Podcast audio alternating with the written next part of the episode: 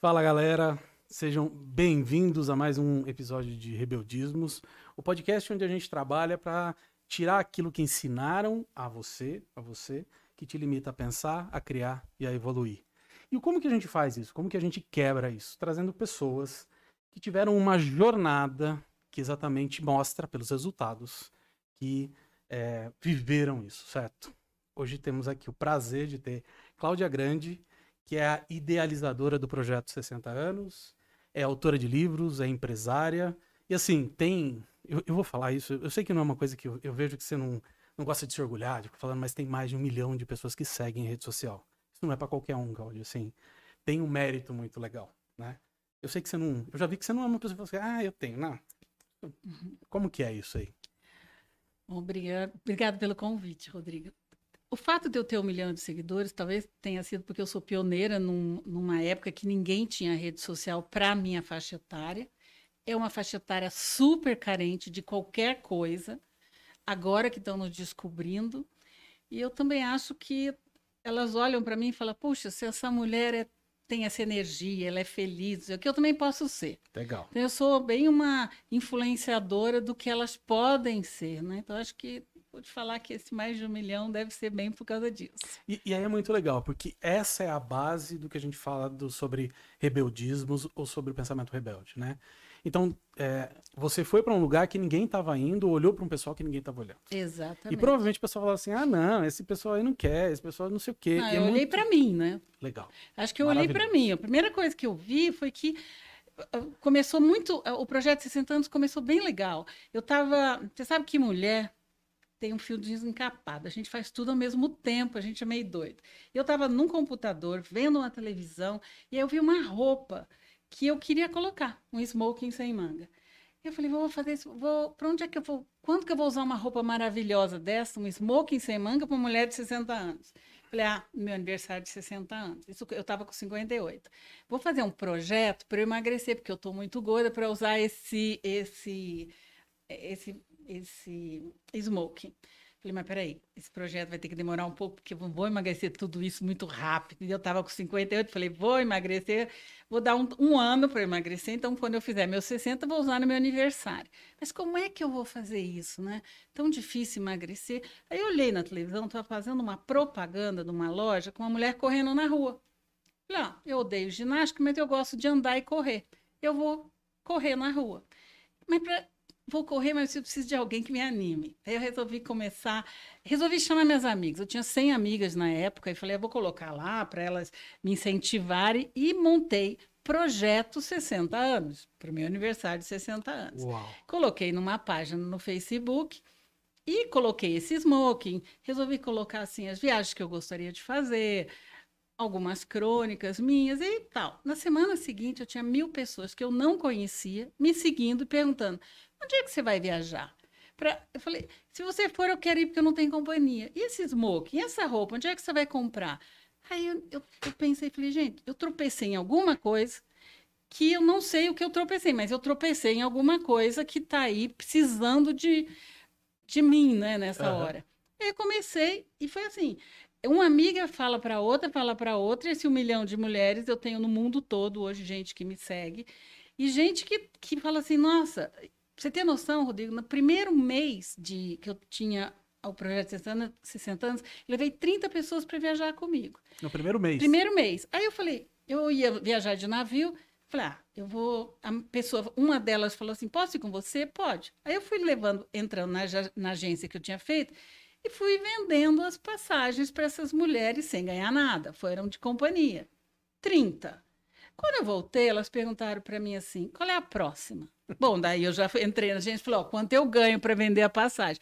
E assim começou essa parte de viagens, que eu acho que é a coisa mais importante hoje para minha faixa etária, que é conhecer o mundo, abrir janelas na sua alma, abrir janelas no seu conhecimento, e que eu falo: guarda seu dinheiro para viajar, né? Total.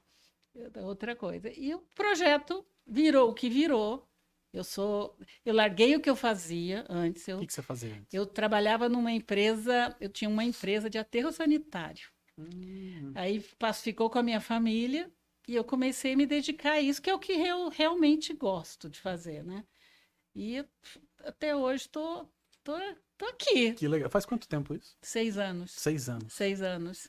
Uau. E Uau. comecei, co- entrei para essa parte também de palestras, porque eu também já fazia, mas eu também não sabia, é muito intuitivo, né? Muito É. in- E comecei, e comecei a escrever, eu já escrevia minhas crônicas. E eu comecei a, a colocar essas crônicas que ela falava, põe no livro, põe no livro. E a vida foi chegando até aqui, onde eu cheguei. Você não tem o livro aqui pra gente mostrar, Ai, não né? trouxe Não o trouxe, livro, olha que tá. sacanagem. Mas depois na edição a gente coloca a capinha, né? É. Pelo menos de, de corte, de alguma coisa E o meu assim. livro chama Belezas. que são- Belezas. Belezas, que são exatamente as minhas belezas, né? Que são as histórias. Muita gente tem vergonha de, de ficar velha, né? Tem gente querendo disfarçar. Eu Tem tenho maior vergonha ficar- Mas todo mundo vai ficar velho, né? Não Ué, contaram pra eles isso? Não, eles têm vergonha. Eles vão ficar velho, querem ficar, mas querem disfarçar. É. Disfarçar o quê, né? Quem é que disfarça a ruga? Vamos falar a verdade. Lógico que existe botox, existe isso, aquilo. Mas cada ruga que você tem é uma história que você tem para contar, Total. uma história para lembrar. O cabelo branco, né? Tem gente que não gosta, tem gente que gosta, mas assim, você tem que ter orgulho de ter chegado aqui. Eu falo que o projeto 60 anos é um portal que você que os 60 anos é um portal que se você tiver sorte você passa. Muita gente não teve. Então, quando você passar dos seus 60, tenha orgulho de ter chegado aqui e seja feliz e aproveite o resto que você tem, né? Tem gente que também está na cama esperando morrer, ou em Total. casa esperando morrer, né? Sim. Eu tenho uma irmã, né, que te segue, Hum, que bom. é a Sônia. Beijo, Sônia. e Beijo, aí eu, Sônia. eu tava até vendo, falei, nossa, Sônia, você segue? Ela falou, é, eu conheço o Projeto 60 anos. Eu falei, assiste lá, que a Cláudia é minha amiga, tenho a honra de falar isso, né? E falei, assiste lá. E, e é muito louco, porque eu vivo isso, eu vejo isso na Sônia, né? A Sônia tem muita vitalidade, é uma mulher muito bonita, é uma mulher muito jovem, mas que tá numa situação de exatamente isso, assim, né? Com quem que eu vou viajar? É muita dependência do, da- do filho, da filha, dos netos, eh, vive muito para isso e acaba não tendo um propósito de vida. Essa é a solução que eu dei para essas mulheres, que eu, que eu me dei também, porque eu já sou uma pessoa que amo viajar. E realmente nem sempre você tem companhia para viajar naquele dia, naquela hora, para aquele lugar que você quer ir, né? Nem sempre suas amigas têm o dinheiro para pagar aquela viagem. Então, o que, que eu fiz? Eu juntei um grupo de pessoas, que esse grupo é imenso hoje, que estão sempre se encontrando e vão virando amigas. E o melhor de tudo, de três em três meses eu faço encontro com elas. Fazia antes da pandemia e retornei agora. Até retornei agora no encontro que nós fizemos em novembro, pós-coronavírus, e chama Coroas Vivas. Coroas vivas. É. e ficou muito legal, porque agora todo mundo fala para onde é que as coroas vivas vão viajar, né? Que Então, legal. E aí a gente, agora, que, que eu fiz? Eu consegui que essas mulheres fossem ficando amigas. Então, uma já combina com a outra, a gente chama de maridas. Quem que vai ser minha marida da vez? Nós vamos para tal lugar, nós vamos para tal lugar. Então, elas vão combinando as viagens. Então, quando você viaja, não, não é como uma agência normal que você não conhece com quem você viajou. São mulheres que têm a mesma idade, o mesmo sonho, os mesmos problemas. É uma grande terapia, né, Rodrigo? Vamos Nossa, falar a verdade. A hora que junta esse bando, 50 mulheres junto, elas vão contando a vida delas. Mas me conta uma coisa que eu preciso perguntar. Fala, fala. né? Eu vejo quando a gente viaja, eu vejo a mulherada sempre se, né, entre elas, os homens tudo, a gente briga, abraça, vai jogar bola, é meio moleque, né? O homem é meio moleque. E como é que é 50 mulheres viajando junto? É vejo- maravilhoso. E elas não ficam se não fica Imagina. nada? El- Elas vão contando o problema um da outra. Elas acabam descobrindo que todas nós só mudamos de endereço, todas somos iguais, temos os mesmos problemas. Elas vão conversando. Você sabe, eu tenho uma história bem legal. Nós fomos fazer um cruzeiro para o Amazonas. E nesse navio, que aliás é maravilhoso, acho que todo mundo tem que ir, porque o Amazonas é um espetáculo, tem gente que gasta um dinheirão para ir para a Europa e não conhece o que tem aqui. Quando e tinham duas viúvas. E nesse cruzeiro que tem no Amazonas, a, a tripulação, no último dia, ela, ela toca. Então Hum. tem uma grande festa. E as duas viúvas, uma do lado da outra, meio chateada, uma chorando, a outra chorando e tal. De repente, elas estavam tomando uma cerveja e chorando. Uma tinha, era viúva já há uns dois anos, a outra três meses. Aí ela virou, uma virou para outra e falou: mas olha, nós estamos aqui, vamos dançar? Porque todo mundo estava dançando. A outra falou: será? Secaram a lágrima, pegaram o chopp e foram dançar. Mas isso porque uma conheceu a outra, que também começou a superar. Então, eu falo, todo mundo tem problema, mas a hora que você vê que aquela pessoa conseguiu superar, e ela teve tempo, esse que eu acho legal, porque depois que você está dois, três dias com uma pessoa, você começa a se abrir. Legal. Então, essas mulheres vão ficando juntas cinco, seis, oito dias, até 14, e elas vão se sentindo amigas. E o fato delas dividirem a acomodação, porque eu não gosto quando elas vão sozinhas. E, e como é que é isso, dividir a acomodação? Você que escolhe? Eu que escolho. Elas me ligam, Genial. Elas falam, Cláudia, eu quero porque a viagem fica mais barata. Sim. Aí eu falo, olha, então não tem como dar errado, porque nós temos a mesma idade, a mesma, a mesma educação. O próprio valor das viagens já dá uma equiparada nas pessoas. Então, elas sabem que elas é, têm a mesma cultura, tiveram filhos, têm os mesmos problemas. Então, nunca deu errado. É Engraçado, eu nunca tive um problema numa viagem. Porque elas vão e vão virando tão amigas na vida particular. Esse é o meu maior, maior prêmio, né? Quando elas acham as maridas da vez, que são maravilhosas, são super amigas, né? E vão assim, e os, os maridos vão ficando amigos entre eles. E eu, eu tenho muito pouco homem viajando comigo. Normalmente são dois, três casais. E eles viram os nossos maridos. Por exemplo, nós fomos para Machu Picchu, um monte de mulher mais velha.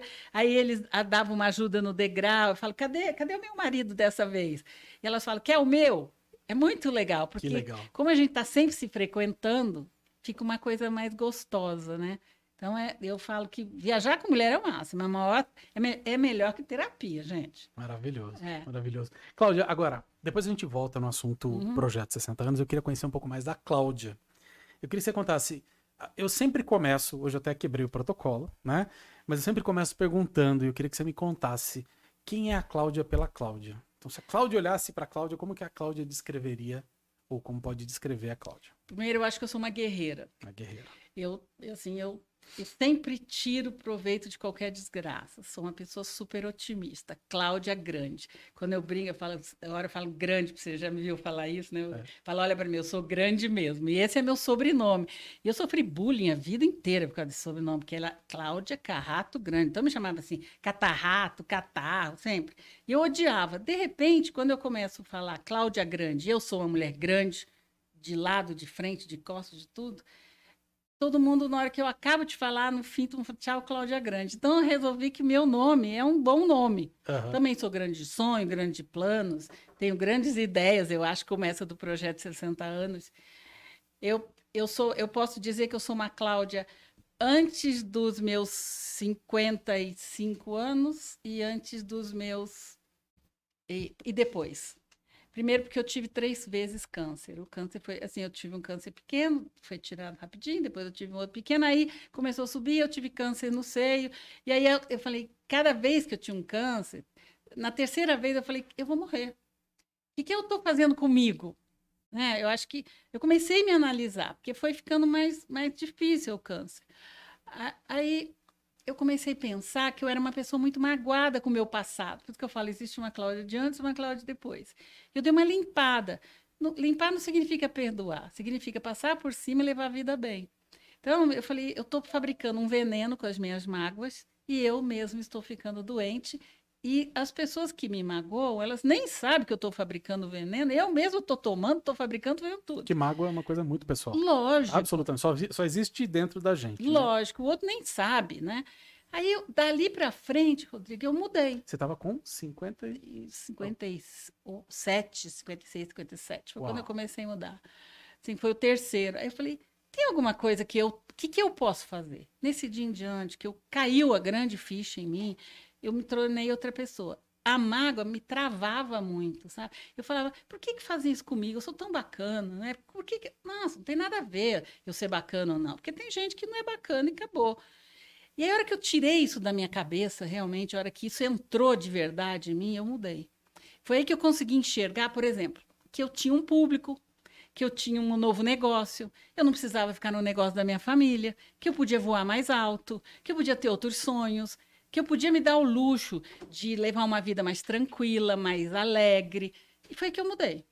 Então eu falo, a Cláudia é hoje uma mulher assim, com- eu sou uma mulher feliz. Você fala para mim, o que, que você é? Sou feliz. Sou uma gorda feliz. Né? E sou realizada. Realizada porque eu consigo incentivar muita gente a ser como eu. Isso é, essa é a Cláudia grande hoje. A Cláudia de antes era uma Cláudia super guerreira, trabalhadora e tudo, mas que tinha muita mágoa do que acontecia. Então, eu hoje sou avó de seis netos. Seis, né? Seis netos, tenho Uau. quatro filhos, Uau. cinco cachorros, dois gatos. Morro de dó de bicho. Outro dia matei uma baratinha. Matei, mas não tinha matado. Só estava assim, ela estava se arrastando. Rodrigo, eu quase morri. Aí meu filho falou: mãe, é barata também? Eu falei: ai, coitada, ela está sofrendo. Eu também vou mudando, né? Uhum. E já morei em fazenda, já carneei tudo. E hoje eu não tenho coragem de fazer isso. Eu nem como carne. Então, você vê, a Cláudia mudou completamente, né? Morro de dó de bicho, morro de dó de gente. Aconteceu uma coisa muito legal. Eu, eu sou presidente de uma assistência social há 17 anos. A gente cuida de, de 400 idosos. E aí, eu falo, papai do céu comigo, agora não tem mais intermediário. Nós estamos um de olho para o outro. Eu, num, um dia eu estava numa chuva lá no centro de São Paulo, estava tendo aquela enxurrada e aquele monte de barraca, é, as mulheres correndo com os filhos no colo. Eu fui passando, foi me dando desespero, Rodrigo, foi me dando desespero. Falei, o que, que eu posso fazer? Né? Nessa assistência social, eu só recebo dinheiro para cuidar de idosos. E eu falei, eu preciso fazer alguma coisa. E comecei a chorar. A hora que eu vi aquilo, eu falei, eu tenho que fazer. Comecei a ligar para as pessoas, falar, o que, que eu posso fazer, o que, que eu posso. Ninguém achava solução e tal, porque eu tenho uma assistência, eu cuido de uma assistência social que tem um, um, um uma quadra poliesportiva muito grande, coberta. E aí eu falei, se eu pusesse as barracas embaixo, quem sabe isso... Comecei a pensar lá, eu tenho banheiro, tenho cozinha, comecei a imaginar. Mas eu não tenho dinheiro para trazer esse povo, o que, que eu vou fazer? Isso foi numa sexta-feira, Rodrigo. Na segunda-feira, bate um deputado federal na porta da nossa assistência social e fala assim: eu tenho uma, uma emenda com dinheiro, 1 milhão e 400, para dar para vocês se vocês tiverem documento. Você acredita nisso? Mas de onde que ele apareceu? Ele é da Granja. Eu, a nossa assistente social é na Granja Viana. Tá. Ele, ele tinha feito um projeto para uma outra instituição de caridade. Quando saiu a verba, a instituição não tinha dinheiro. A documentação. Ah. Não, desculpa, não tinha documento. Uhum. E aí ele, ele lembrou da ASA, que a ASA é muito antiga, tem 67 anos, e ele passou lá na frente. Quando ele passa na frente, Rodrigo, e entra, eu falo, nossa, Aí nós temos todos os documentos. E aí, consegui receber o dinheiro. E agora vamos comer. E aí ele está dando um. Mas é uma verba que já veio, é, ela é direcionada. É uma obra, é uma verba para obras. Ótimo. É que eu precisava. Então você pensa só. Fala, papai do céu já está olhando. É? Então eu falei, hoje uma Cláudia assim que eu olho, falo, as coisas vão acontecendo, eu já vou planejando, já vou fazendo. Né? Eu sou a mulher hoje bem, bem feliz, né? Porque as coisas estão acontecendo. Você nasceu onde, Cláudia? Eu nasci em Campo Grande, Mato Grosso do Sul. Eu, eu, você sabe que esse do Sul, o que, que é? Mas toda vez, eu sou da época que Mato Grosso não era, né? Era uhum. só um Mato Grosso. E toda vez que eu falo que eu sou de Mato Grosso, alguém grita do Sul. Então ficou uma brincadeira. Então eu sou Mato Grosso do Sul. E, mas eu vim para São Paulo com sete anos. Tá. Então eu me considero bem paulistana, mas eu fui casada com um arquiteto, mudei. Eu tenho dois filhos cuiabanos, dois filhos de presidente prudente aqui no interior de São Paulo, que onde tinha obra a gente ia, a gente fazia estradas, pontes, essas ah, coisas, ah, né? Legal. E aí que a gente veio para São Paulo para construir. E aí que surgiu o aterro e tal. Legal, legal. Você tem irmãos? Como é que é? Nós somos cinco irmãos. Cinco irmãos. Cinco irmãos. Legal. É. É gostoso isso, né? Eu tenho, eu tenho. Família é grande, eu adoro. É, nós somos em sete. Eu tenho seis irmãos. Ui! E nós, e nós éramos em nove.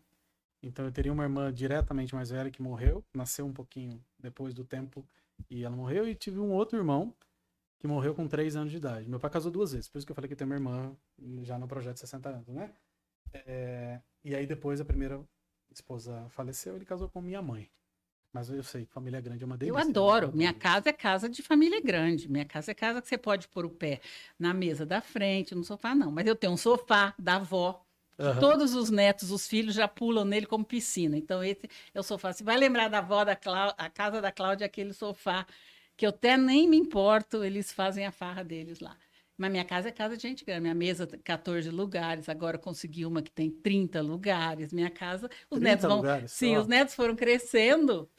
E aí eles ficavam numa mesinha do lado. Uhum. E, e eles estavam reclamando que eles ficavam numa mesa do lado. E olha só que- as coisas. Eu tinha uma mesa grande de vidro. Quando meus filhos saíram de casa, e eu sempre tinha um jantar às quartas-feiras, mas a vida foi correndo e eu acabaram os jantares. E eu fiquei tão chateada, minha mesa vazia, eu falei, vou vender essa mesa. Não quero mais.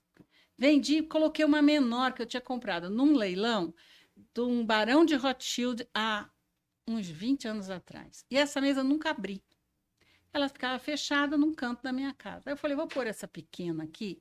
Quando eu fui transportar essa mesa, ela abria. Eu falei, ah, deixa eu ver quantas tábuas ela tem. Rodrigo, ela tem 30 lugares. Eu não tinha visto. Você tá brincando. Essa Juro, pequena. Essa pequena, ela é de tábua e foi abrindo, abrindo, abrindo, abrindo, abrindo. E hoje é uma mesa que eu, no Natal, eu adoro Natal, adoro aquele bando de gente, não sei o quê. Ficou o máximo. Que legal. E você falou que você, você foi casada uma vez só? Eu, fui Você é casa- eu sou hoje? casada de novo. Mas, e, e do primeiro casamento você teve quatro filhos? Tive quatro filhos desse, eu sou casada com a Cristina e eu não tenho filhos. Tá. É. Legal. Depois eu quero que você me Sim. conte da Cristina, porque Tá. eu quero chegar do casamento na Cristina. Uhum. E quanto tempo você ficou casada, Cláudia? 33 anos. Gente, eu tô com calor, vocês estão? Eu também. Opa. Morrendo de calor. Eu também. Por isso que eu te perguntei aquela hora do ar-condicionado, porque eu já tava com É, calor. por isso que eu não, é que, tá, ela, é que subiram o ar, né? Tava mais quente. É. É. Tem Legal. gente subindo o ar aí, ó. Não é? e então, e, e quanto tempo você ficou casado? 33. 33. É, nós trabalhávamos juntos, nós montamos. Eu me casei, fui, eu fiz direito numa Mackenzie, me casei, fui, fomos montar uma, uma empreiteira em Cuiabá, Mato Grosso mesmo, sem ser do Sul. Aham. Fui para lá com 23 anos e tivemos empreiteira, fazíamos ponte, estrada, tem um monte de história legal. É, eu- foi a primeira vez que eu realmente comandei um monte de gente. Com 23 anos, Cuiabá ainda era uma terra que não tinha muita coisa, né? A gente ia fazer ponte no meio de uma estrada sem nada. Era um- uma época bem legal. Sempre que- grandes projetos, né, Cláudia? Sempre, né? é, eu, eu me lembro assim, eu tenho uma história ótima. O, eu, eu gosto muito desse negócio de, das surpresas maravilhosas da vida. Eu to, a gente tocava a obra. E nós tivemos uma obra em fevereiro, eu, tava, eu tive um filho em março. Então, você imagina, em fevereiro eu estava grávida de oito meses e tal. E aí, meu ex-marido ficou doente.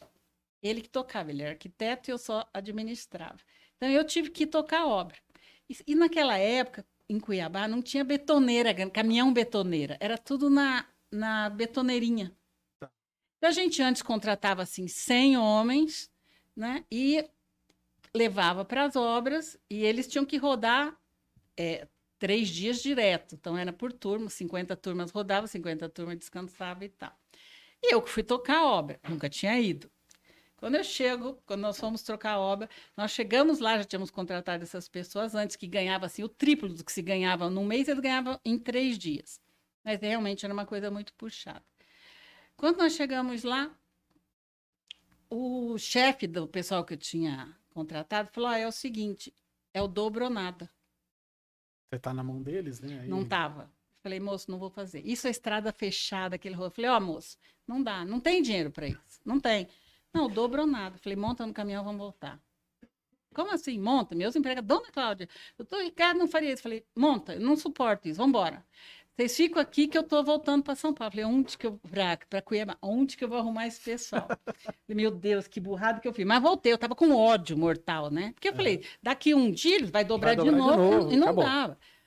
Quando eu chego lá, a hora que eu passo, passei na frente do mercado, tinha um monte de homem carregando caminhão. Eu falei, ó, chamei, cheguei lá e falei, quem que carrega caminhão aqui? Como é que é? Tem um chefe? Tem. Aí um cara chamou uma mulher. Aí eu cheguei lá, falei para ela, moça, é o seguinte, os caras acho que achando que eu sou mulher, começaram a fazer isso, aquilo. Ele falou, eles maltratam a gente mesmo. Um minutinho, Tó. Deu um assovio, chamou um monte de homem, eu arrumei 100 homens imediatamente e foram comigo, porque eu, eu pagava muito, muito mais do que eles estavam querendo. Subiram no caminhão.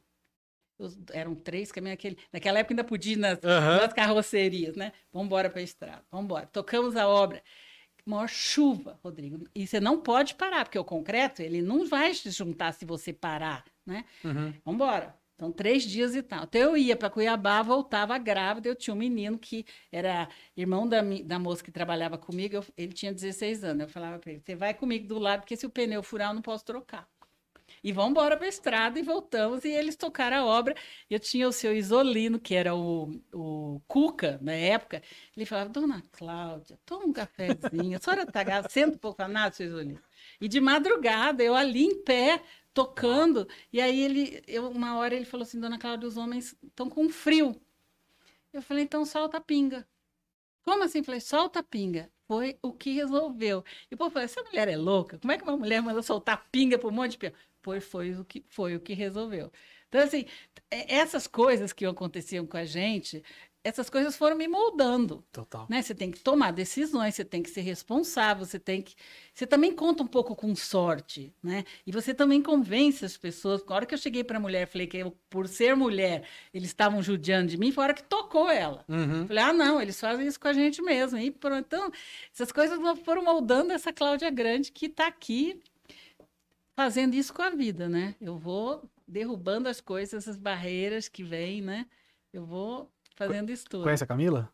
Oi, Camila. Camila veio Acabou? visitar a gente Tudo hoje bem? aqui. Tudo Camila foi da equipe do Roberto também, depois foi da equipe do Pensamento Rebelde. É sempre, né? É time Pensamento Rebelde que tá com a gente. Veio hoje tirar umas fotos. Que bom, aqui, Camila. Seja bem-vinda. Prazer. Então, Cláudia, mas pelo que eu estou entendendo, então essa, quando você fala da nova Cláudia, é um pouco depois da separação, então mais ou menos. Não, De mas 20 e poucos anos com 30 e pouco, dá os 55 que você falou ali para mim, né? Exatamente, é. Já logo depois da separação, eu já me mudei, eu já mudei esse meu estilão, né? Tá. Porque eu fiquei, eu fiquei separada e depois eu me divorciei. Ah, né? Então tá eu bom. fiquei separada um tempo e depois me divorciei. Porque uma pessoa que está casada há tantos anos, é sócia, tem um monte de filho, é muito difícil essa separação, né, Rodrigo?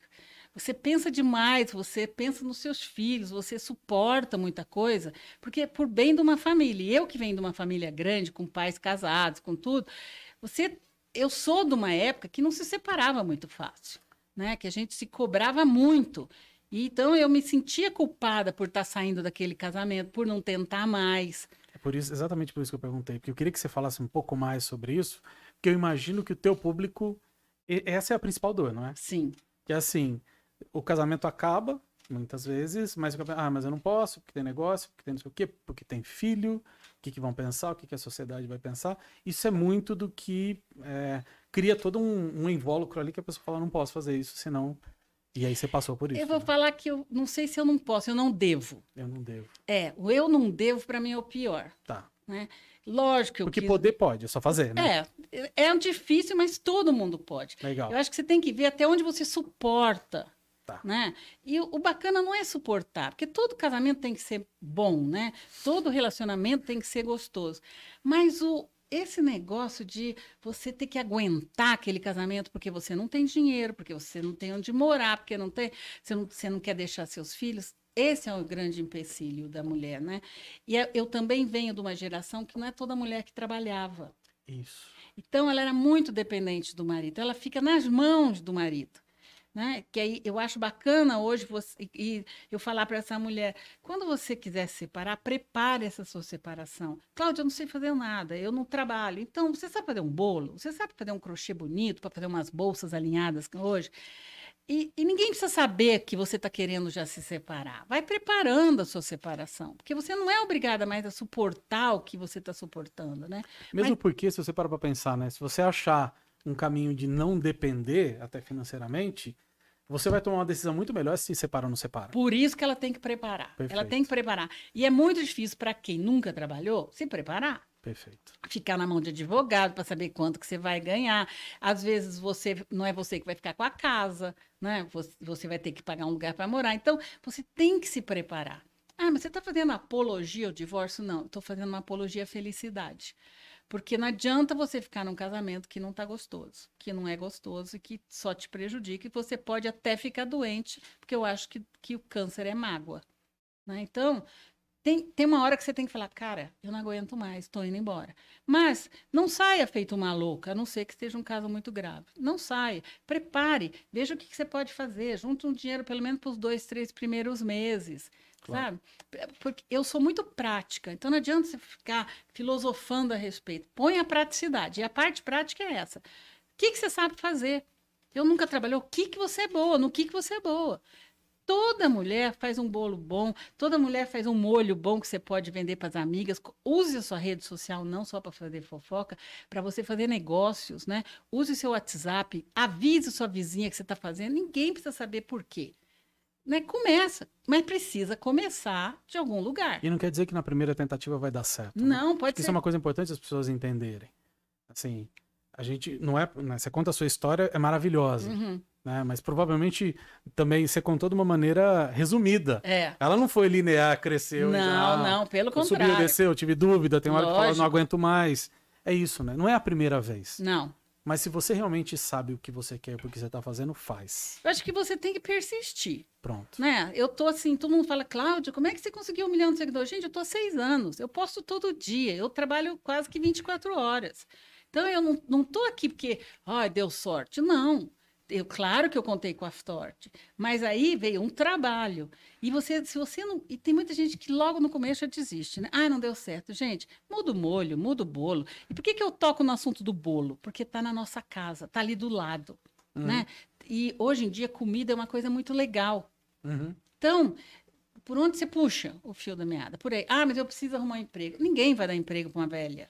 Ninguém vai dar emprego para gente, porque está cheio de moço aí precisando de emprego. Então, use o que a vida te ensinou, né? Tem tanta coisa para você fazer, tem tantas bolsas maravilhosas de crochê, tem tanta coisa legal, e as pessoas esquecem o que elas sabem. Elas estão tão preocupadas em achar um emprego que não sabem empreender. Eu acho que esse é o grande problema. É um- é- mas assim, isso é uma coisa que a gente discute bastante, né? Do- eu, eu coloquei isso num vídeo ontem, né? Do interesse de quem é que as pessoas a- a- é, despertem pra isso. Pra você ganhar. Eu vou falar um negócio aqui, mas se você quer ganhar dinheiro, você não tem que ser funcionário. Não, lógico que não. Você, quem tá, você tá ganhando dinheiro é pro teu patrão, não Exatamente. para você. E, e pra você entender isso. Só que Uhum. nós.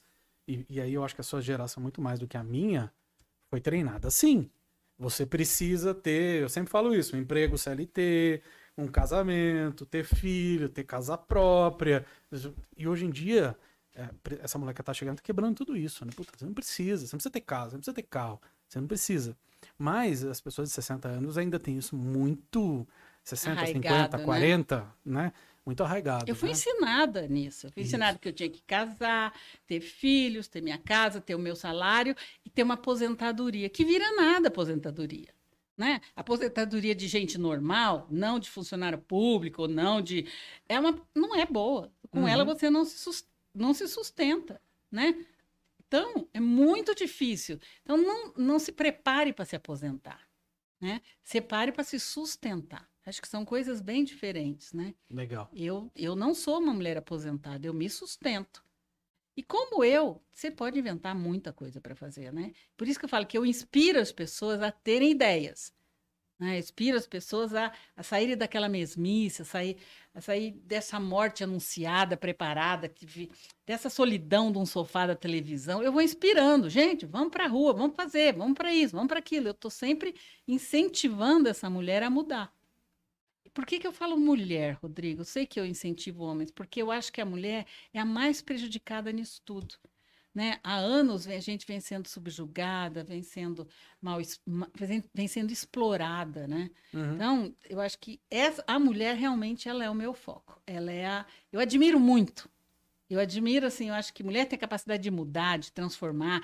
Essa essa gentileza da mulher, essa essa delicadeza, ela transforma o mundo. Se o mundo fosse tivesse mais mulher mandando nele, acho que a gente não teria tantos problemas com os humanos como a gente tem hoje. Eu admiro demais mulher e eu tô sempre incentivando, quero que elas mudem. É, e as mulheres precisam, na minha opinião, né? Uma coisa que eu penso muito é assim: o poder está na mão das mulheres mesmo. Todo homem foi criado por uma mulher. Foi educado por uma mulher. As mulheres, quando as mulheres realmente despertarem para isso, o poder está na mão delas, sempre teve. O problema é que elas não é, se empoderam do poder que já está na mão delas. O problema é quando você pega um menino de 5 anos de idade, 3 anos de idade, e fala assim: menina, não chora. Não sei o quê. Eu fui, eu fui comandado desde muito cedo a cuidar da minha irmã, eu tenho uma irmã gêmea. E assim, eu nunca briguei na vida. Mas eu não lembro dessa história, mas o meu irmão mais, mais novo conta que eu arremessei um cara por cima de um, um, um bar, né? Uma coisa assim, eu joguei o cara do lado. Porque ele tava mexendo com a minha irmã. Eu fui treinado a isso. Você tem que cuidar do seu irmão, você tem que cuidar da sua irmã. E é aquela coisa, Rodrigo, quantas namoradas tem? A Priscila não pode ter namorado. Então, mas isso vem de todos, e as mulheres têm esse poder na mão. Nós, nós repetimos o que a gente escutou na nossa Todo- infância. to- perfeito. Não é? É E por isso de- que eu tô falando que precisa despertar, né? E depois que acontece isso, é que você leva um.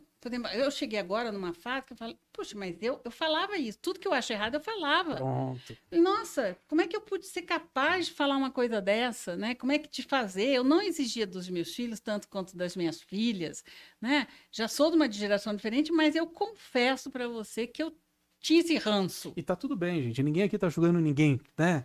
É é legal, inclusive, eu acho maravilhoso a Cláudia falar, eu já fiz. Já. Porque hoje eu tenho consciência e agora eu posso. Exatamente, que eu posso decidir. mudar isso, que eu Exato. posso mudar isso. E eu vejo a diferença eh, das minhas filhas com os maridos. Os maridos são super participantes, os maridos trocam, ajudam, cozinham, blá. Eu nunca exigi isso do meu marido. Né? E, e, no fim, eu escutei uma coisa muito legal outro dia, eu vou, lembrei, não sei porquê, mas vou te falar.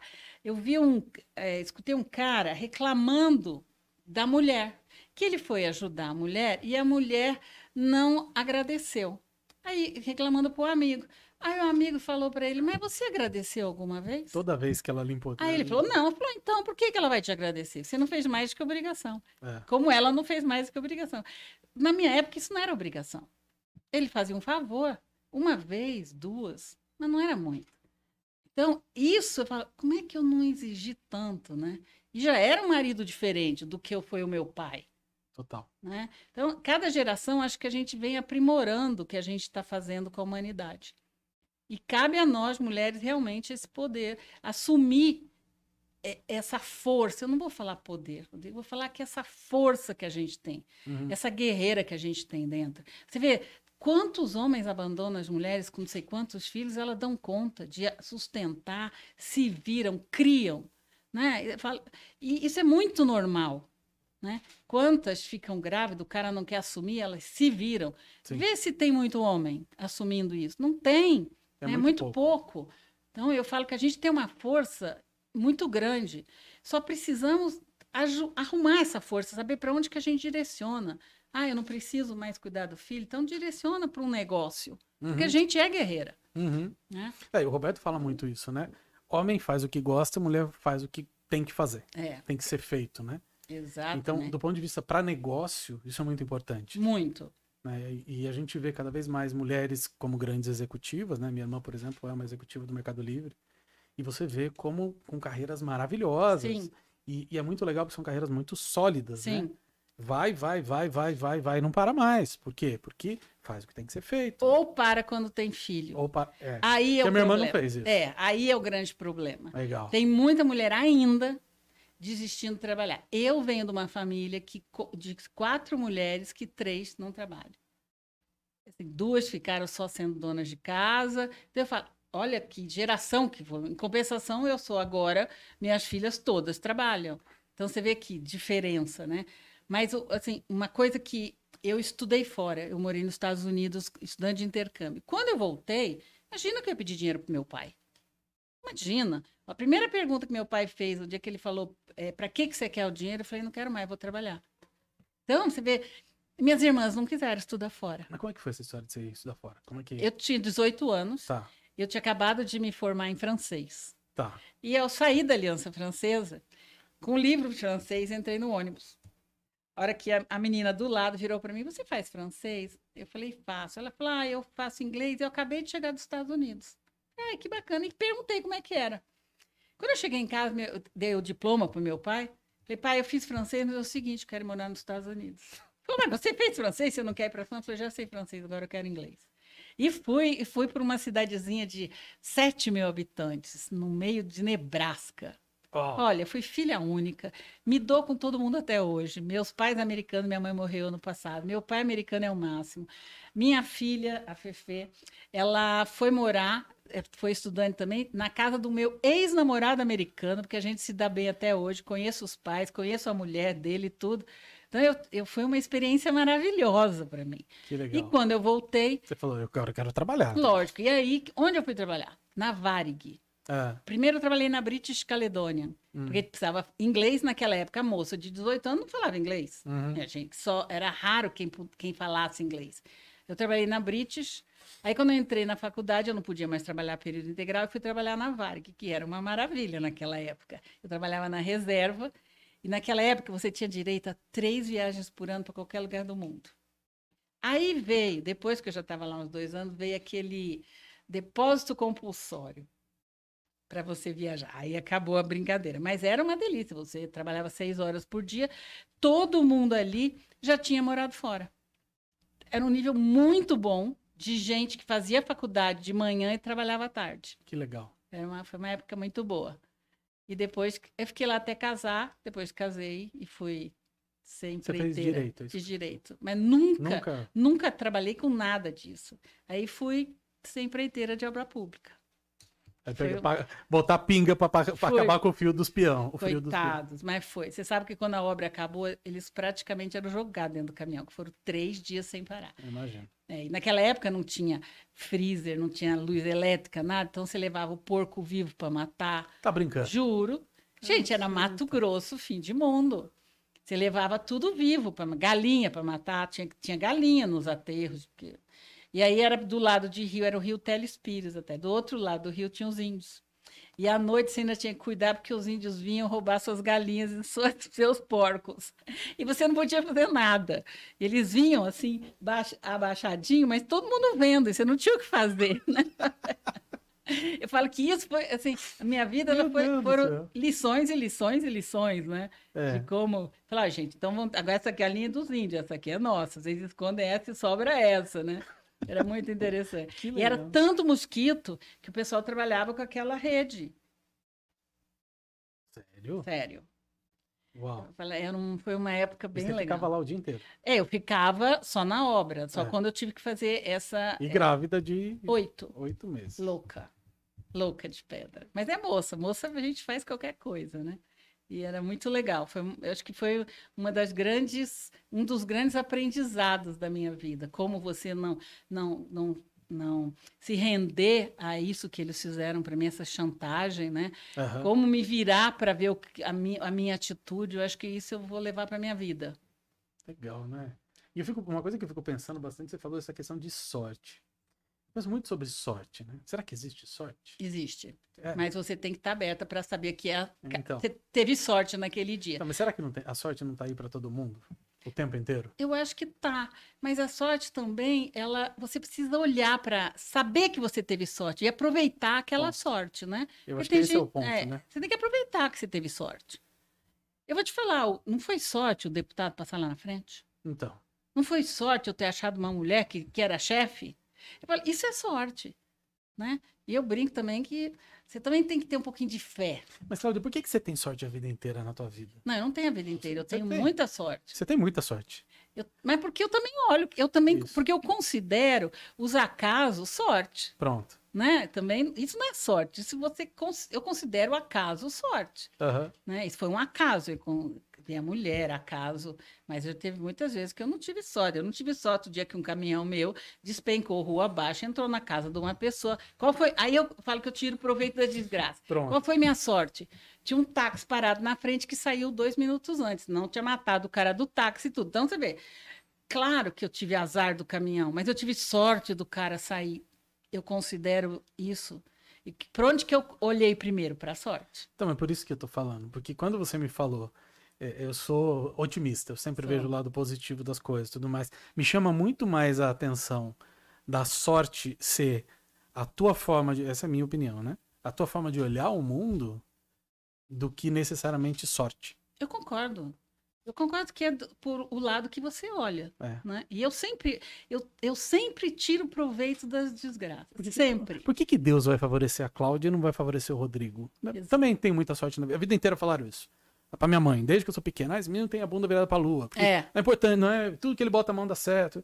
É sorte, tudo é sorte. As pessoas falam. Por isso que É. eu tô explorando isso contigo, né? Mas por que, que Deus favorece a Cláudia, favorece o Rodrigo e não favorece outra pessoa? Eu não acho que é justo isso.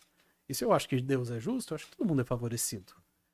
Né? Então, pra mim, muito mais sorte tá em como a gente Olha, olha Porque tá ali. Lógico. Para que lado você olhou? Para o Pronto. lado ruim ou para o lado bom? É. Olha, no caminhão caiu, caiu, derrubou um caminhão nosso carregado indo para a obra, perdeu o freio e desceu ladeira abaixo entrou numa casa.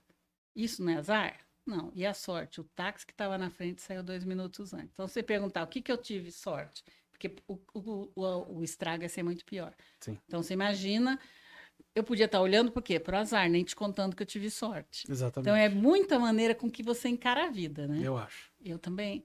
Eu tenho, eu vou falar que eu tenho. Então eu vou falar que eu tenho muita sorte. É. Eu estou sempre encarando a vida do melhor jeito possível. Estou sempre olhando para o lado bom.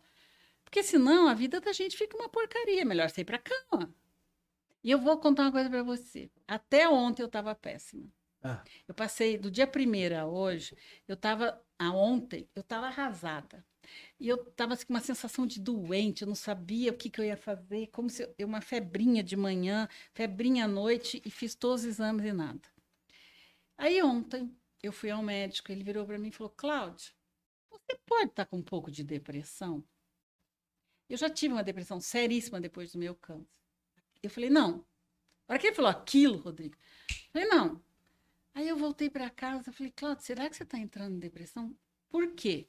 O que está acontecendo? Comecei a analisar, ver as coisas que estavam acontecendo, falei, acho que eu tô. E comecei a falar, não, vamos, então vamos reagir, vamos reagir. Cheguei em casa, comi um troço super salgado, com mil molhos e não sei o quê. Mas não é que eu tô melhor, Rodrigo, hoje? Porque ainda está pensando, como é que amanhã eu vou fazer? Vou fazer uma conversa com esse astral. Eu estava péssima, arrasada, acabada. Parecia que tinham tirado a minha energia. Mas se você não prestar atenção também no que as pessoas falam, né? Eu não tinha problema nenhum de saúde. Falei, olha que eu estou entrando numa depressão. Por quê? Analisei, tinha razão para estar daquele jeito. Falei, peraí, deixa eu mudar, vamos, vamos trabalhar, vamos embora. Hoje de manhã, eu não estava conseguindo trabalhar, Rodrigo. uau. Não, e eu que sou uma pessoa que trabalho 20, eu tenho há 10 dias eu não trabalho. Eu não conseguia responder para minhas seguidoras. Eu não conseguia. Eu ficava prostrada. Eu falei, depressão. E aí analisei. Não era nada de doença, então, peraí, vamos mudar. Hoje, ontem à noite, a hora que eu cheguei em casa depois do médico, alguma coisa mudou em mim. Não sei se foi o sal que eu comi.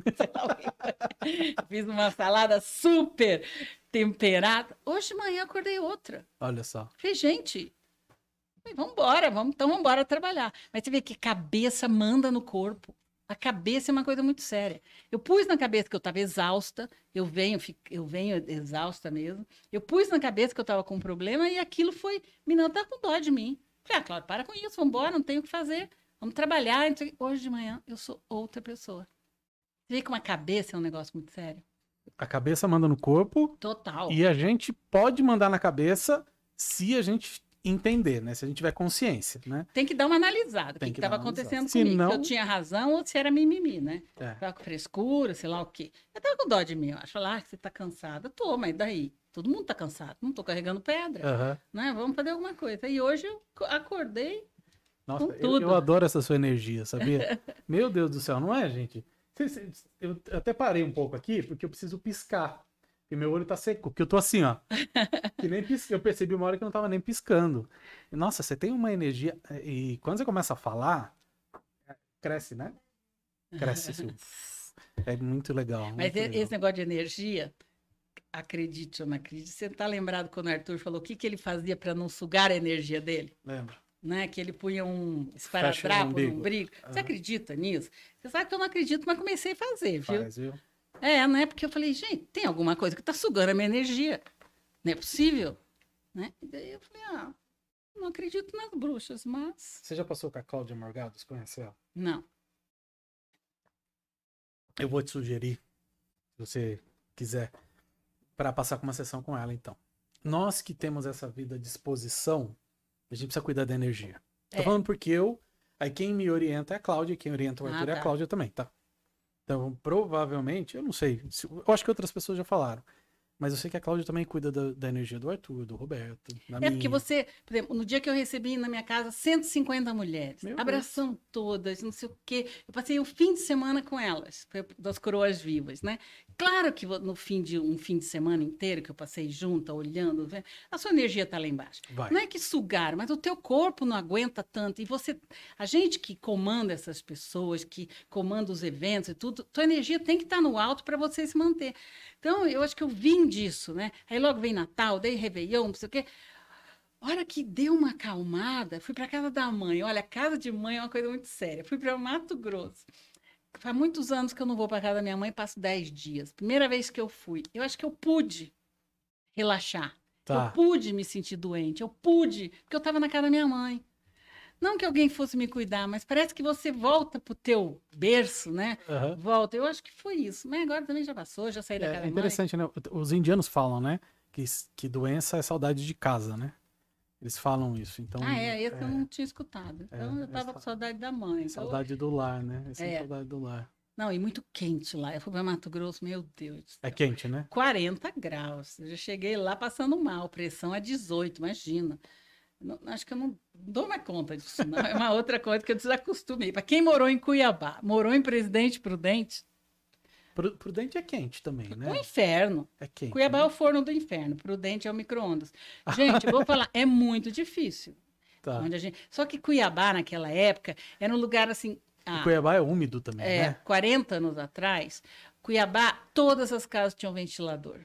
Todas as casas tinham ventilador de teto, ventilador em tudo que é lugar, tudo muito aberto, piscina. Cuiabá é uma cidade maravilhosa, uma cidade feia e, espetacular, porque o povo é muito amigo. Todo mundo saiu de alguma cidade, todo mundo vai para barzinho toda tarde, todo mundo se reúne fim de semana, é churrasco na casa de todo mundo, festa, festa, festa. Então, Cuiabá é uma cidade espetacular, preparada para o calor. Tá. Prudente, é quente, mas na minha época as casas tinham carpete, não tinha ventilador. Então eu senti muito mais calor lá do que em qualquer outro lugar. Entendi. Mas São Paulo, ontem quando eu cheguei, nossa, gente. Meu Uber veio tocando jazz. Ah! Tava friozinho. Ah, gente, bora... Mas sabe o que é isso? É sorte. é sorte. Meu Uber tocou jazz. Uau. Eu falei, cara, eu vou te dar até mais dinheiro lá no. Lá Pô, dica vai- para os Ubers de plantão. Coloca jazz todos vocês Ai. aí. Assim, a, pro- a probabilidade de você ganhar uma gorjeta maior é muito, grande. Quando a sua. Nossa, do que aquela, aquele batidão. É. né? Nossa, o cara pôs jazz, eu falei, cara, tava, sabe quando tá perfeito um carro? Eu chegar no aeroporto, o cara com jazz, eu falei, ah, cara, vou até te dar um dinheiro a mais. Muito legal, né? Muito legal, né? Agora, Cláudia, me conta um pouco. Então, a gente estava falando, né? Casou, ficou lá, obra, empreita, separou, Uhum. né? Mudou aí o projeto 60 Sim. anos. E você falou que hoje você é casado com uma mulher, Sim, com a Cristina. Cristina. Sim. E aí, como é que foi essa transição entre. Olha, eu vou te falar que um dia eu olhei para uma pessoa e me apaixonei e era uma mulher. Eu não, nem ve- eu não vejo transição. E como é que foi? Você, você conheceu ela. Eu conheci ela no Tinder. Uau! E a gente brinca que Tinder desviou tudo, porque era 100 quilômetros, era homem. Como é que vira uma mulher? Fala lá, como é que vira? E realmente foi muito legal, porque Peraí, peraí, peraí. O seu Tinder tava procurando homens e apareceu uma e mulher. apareceu uma mulher. E eu achei muito interessante. Ah, foi assim. sorte também. Eu também acho. E assim, e em Porto Alegre, Tá. que não tinha nada a ver com São Paulo, não era só 100 quilômetros, o que aconteceu com mil? Né? E assim, eu não, eu não entendi direito o que estava acontecendo, mas eu falei, ah, eu vou pagar para ver também. É uma coisa que com 60 anos você já pode fazer, né? Agora eu tô com 65, falei, ah, vou pagar para ver, vai que. Era uma conversa. E foi muito engraçado, porque a primeira vez que a gente falou no telefone, eu tive um, um sono. Imagina, eu tomo remédio para dormir. Imagina. Eu falava, moça, desculpa, eu não estou conseguindo falar, eu estou num sono. Ela achou estranho. Falou, é, tá, essa aí tá dando. Ela tá me dando lá, né? Aí- e aí, e ela estava acostumada a mulheres que, que só queriam amizade. Então, ficou aquela coisa. A gente não sabia direito se ela queria amizade ou se eu queria amizade, virou um rolo estranho.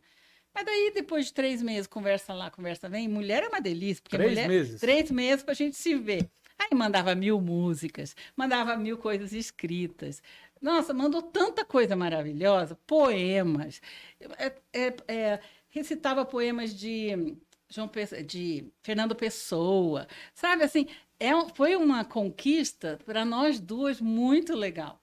Três meses depois a gente se encontrou. E o dia e a hora que encontrou, que eu falo para você, que a hora que eu a vi no aeroporto, vinha um índio. Que legal. Né? E foi uma coisa deliciosa. Então, e eu não me vejo assim que eu sou casada com uma mulher. Eu falo, eu sou casada com a Cristina. Porque eu não vi que a Cristina era uma mulher, eu vi que era uma pessoa bacana. Uhum. Eu podia ter falado, não, é uma mulher. Não, é uma mulher. Né? Acho que hoje eu estou podendo falar isso. Né? E estou assumindo uma coisa no seu programa que eu nunca assumi. É eu mesmo? nunca contei para ninguém. Eu sei, só as pessoas que me conhecem, que viajam comigo, mas o meu público não sabe. Por quê? Porque é um público que, nossa, a Cláudia é sapata, a Cláudia é gay, a Cláudia. Eu, eu sou a Cláudia, Pronto. que conheço uma mulher, que é minha casada no papel mesmo, que fizemos uma festa de casamento mesmo, chamamos um juiz de paz, que foi muito bacana, que hoje eles não falam te considero marido e mulher, ele falou te considero casadas Tá. né? Acabou aquele negócio. Minha neta levou a nossa aliança. Nós estamos casados há quatro anos. Minha neta levou essa aliança. Que legal. E foi, Cristina largou, ela era funcionária de um hospital, de- enfermeira do hospital, largou tudo e veio embora para São Paulo. Eu falei, não posso trazer essa mulher para ser o quê? Porque a pessoa fala assim, quem que é ela? Porque eu- como tudo é muito velado, Uhum. quem que é ela? É tua sócia, tua companheira? Eu não gosto que fale que minha companheira. Ela não é minha companheira, ela é minha mulher, que nós somos casadas. Pronto. E eu falei, eu vou trazer essa pessoa aqui para não ser nada meu de verdade? Não, vou casar. Ela levou um susto. Como? Falei, você aceita? Pedi três vezes. Dá pra gente casar? Ela, ela achou que era só pra morar junto. Falei, não, casada assim no papel. Caiu duro e preta, né? Falei, "Ai, pá, mas... Aí Ah, como é que foi o pedido, assim, o que ela aceitou? Você fez alguma coisa? eu pus na Entendi. rádio uma música. Ah, sabe que- Case-se comigo numa noite de lá, não tem uma. Aquela, eu fui. Na terceira vez, eu falei, Cris, não posso que você venha para cá. E pus a música. Ela começou a chorar e casamos. E foi um casamento delicioso. E é uma parceirona, né? Que A legal. Cristina, que ela resolveu que ela tinha que entrar no projeto de alguma maneira, ela tira as fotos, ela é minha grande companheira. E hoje ela está em Porto Alegre. O aniversário dela foi ontem, ela foi passar com o filho. Ela tem um filho com uma outra mulher, o menino tem 23 anos, e ela foi passar com a família dela. Que legal. Mas é uma coisa que eu nunca contei. Primeira Muito vez. Legal, obrigado. Até porque eu tô, tô um pouco cansada de me esconder. Se Você, se você me julga, é porque você não me admira por outras coisas. Você vai me julgar porque eu tenho essa escolha, é porque você não merece estar do meu lado. Você não merece ser minha amiga, não merece ser minha seguidora, não merece ser nada meu. Porque você está me julgando pelo que eu. por uma escolha minha, não Uhum. pela minha personalidade, pelo tudo que eu posso fazer. Né? E hoje em dia eu, eu, eu decidi que eu preciso contar para as pessoas. Ah, e foi muito legal. Ontem, uma, eu fiz um evento e a florista, a pessoa que fez as flores, ela me mandou um, um áudio. Uhum. Porque lá, na, eu sempre apresento a Cristina para todo mundo. Esse aqui é meu amor da maturidade. Né? Ela escutou, ela viu o vídeo. Olha isso. Ela foi casada quantos anos com uma pessoa, com um homem. E ontem, ela, essa pessoa, florista, Cláudia, eu vou te mandar um vídeo. Ela falando que essa pessoa conheceu uma outra, que também é uma mulher, e estão super felizes. Que ela me viu falando isso e ela falou, por que não? Não é que eu estou incentivando todo mundo a achar uma mulher ser parceira, mas se você tiver com vontade, por que não? Se você, eu sempre falo, a mulher tem, tem muita gente que não sabe o que quer. Ah, eu quero, eu preciso um homem, eu preciso casar. Aí eu falo, para, vamos pensar. Tem muita mulher que pergunta, Cláudia, eu preciso casar. Para. O que, que você quer? Você quer sexo? Aí você não precisa casar. Você quer uma companhia para passear? Você quer uma companhia para viajar? Você pode ter uma amiga também. Você tem que definir, o- definir o que você quer. Esse é o grande problema, né? É, elas não sabem. Ah, eu quero casar. Não, elas estão se sentindo solitárias. Então, você pode ter uma amiga, duas amigas, três. Se você passa o dia todo com suas amigas, passeia, é, vai num shopping, vai almoçar, depois vai no cinema, num teatro à noite. Quando você chega em casa e fala, ah, eu quero um sexo? Não. Aí elas falam, não. Eu falei, então, o que você quer não é casar. O que você quer? Você está sentindo falta de uma companhia. Então, vamos embora, vamos arrumar amigas. E é aí que o projeto 60 anos entra, com tanta companhia Que legal. né? Que elas se adoram, né? E eu acho muito interessante isso, você poder, na minha idade, escolher o que você quer. Né? Cláudio, você pode? Você deve? Eu quero. Pronto, Acabou. resolvi. Mas é maravilhoso, eu acho que isso. É, acho não, né? Isso é libertador para quem tá vendo. É. Espero que seja, né? É, eu Porque- acho assim, eu vou ter muita gente me julgando. Porque não merece estar comigo. Eu preciso começar também. Cláudio, você vai perder seguidor. Eu preciso ter, não posso mais ter medo. Não. É a mesma coisa falar, você vai perder teu amigo. Então, porque não era meu amigo. Pronto. Né? Porque tem tantas outras coisas bacanas que eu faço. Então, porque você tem medo de perder seguidor? Não. Como, por exemplo, eu não compro seguidor, eu não impulsiono para ter seguidor, porque tem que ser de uma amiga para outra, uma amiga para outra. Né? É mais, eu falo que o meu é bem qualificado, né? 60 anos, mulher, uma chamou a outra, então é um público muito fiel, muito bacana. Se você está me julgando, é porque você não me merece. Tem tanta gente que tá que, que não se definiu ainda, que não se que falou escondido por aí, né? Eu não aguento mais, Rodrigo, eu cansei. Ah, que legal, parabéns, viu? Assim, bonita história. E é, é, bonito ver você falar. É interessante, porque quando você falou para mim, quando você falou que eu nunca falei, eu nunca estava imaginando isso. Uh -uh. Você falou com uma naturalidade, de uma uhum. maneira tão leve, que assim. Mas o amor entre duas pessoas do mesmo sexo, ele é leve. Não, é, as pessoas confundem muito com devassidão você é muito devassa. Não, não tem nada disso. As pessoas confundem muito o amor, o, relacionamento entre duas pessoas do mesmo sexo. Tem nada a ver com sexo. Tem a ver com amor. Amor é uma coisa diferente. Você não escolhe quem você ama, né?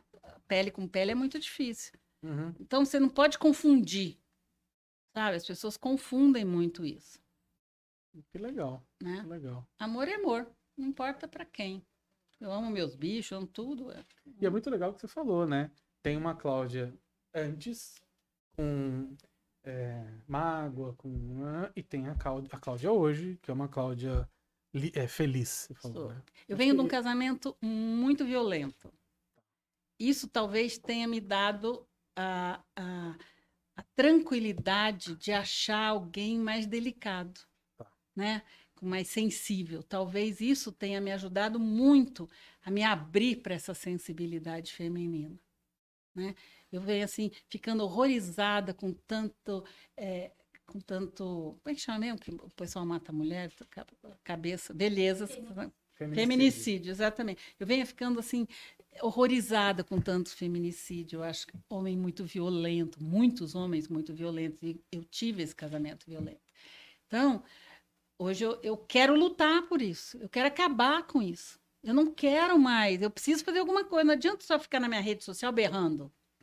Né? Eu preciso acabar, eu preciso que as mulheres votem em mulheres, para a gente fazer leis que nos protejam de verdade. Eu preciso que mulheres se envolvam na nossa vida pública, para você ser uma delegada, para você ser uma médica, para você, quando for uma mulher que foi espancada, você receber ela bem, quando for tratar para não te humilhar, como a gente vê tantos médicos humilhando mulheres. Eu preciso que as mulheres sejam da polícia para poder acreditar no que estão vendo, porque muito policial fala, ah, ela gosta, ela quer. Então eu preciso incentivar essas mulheres a entrar para essa vida. Ai, tem muita mulher que eu falo, elas falam, ah, eu não gosto de política. Peraí, mas como assim? Política é tua vida. Política, que você não quer saber por que, que seu leite subiu, por que, que sua gasolina subiu?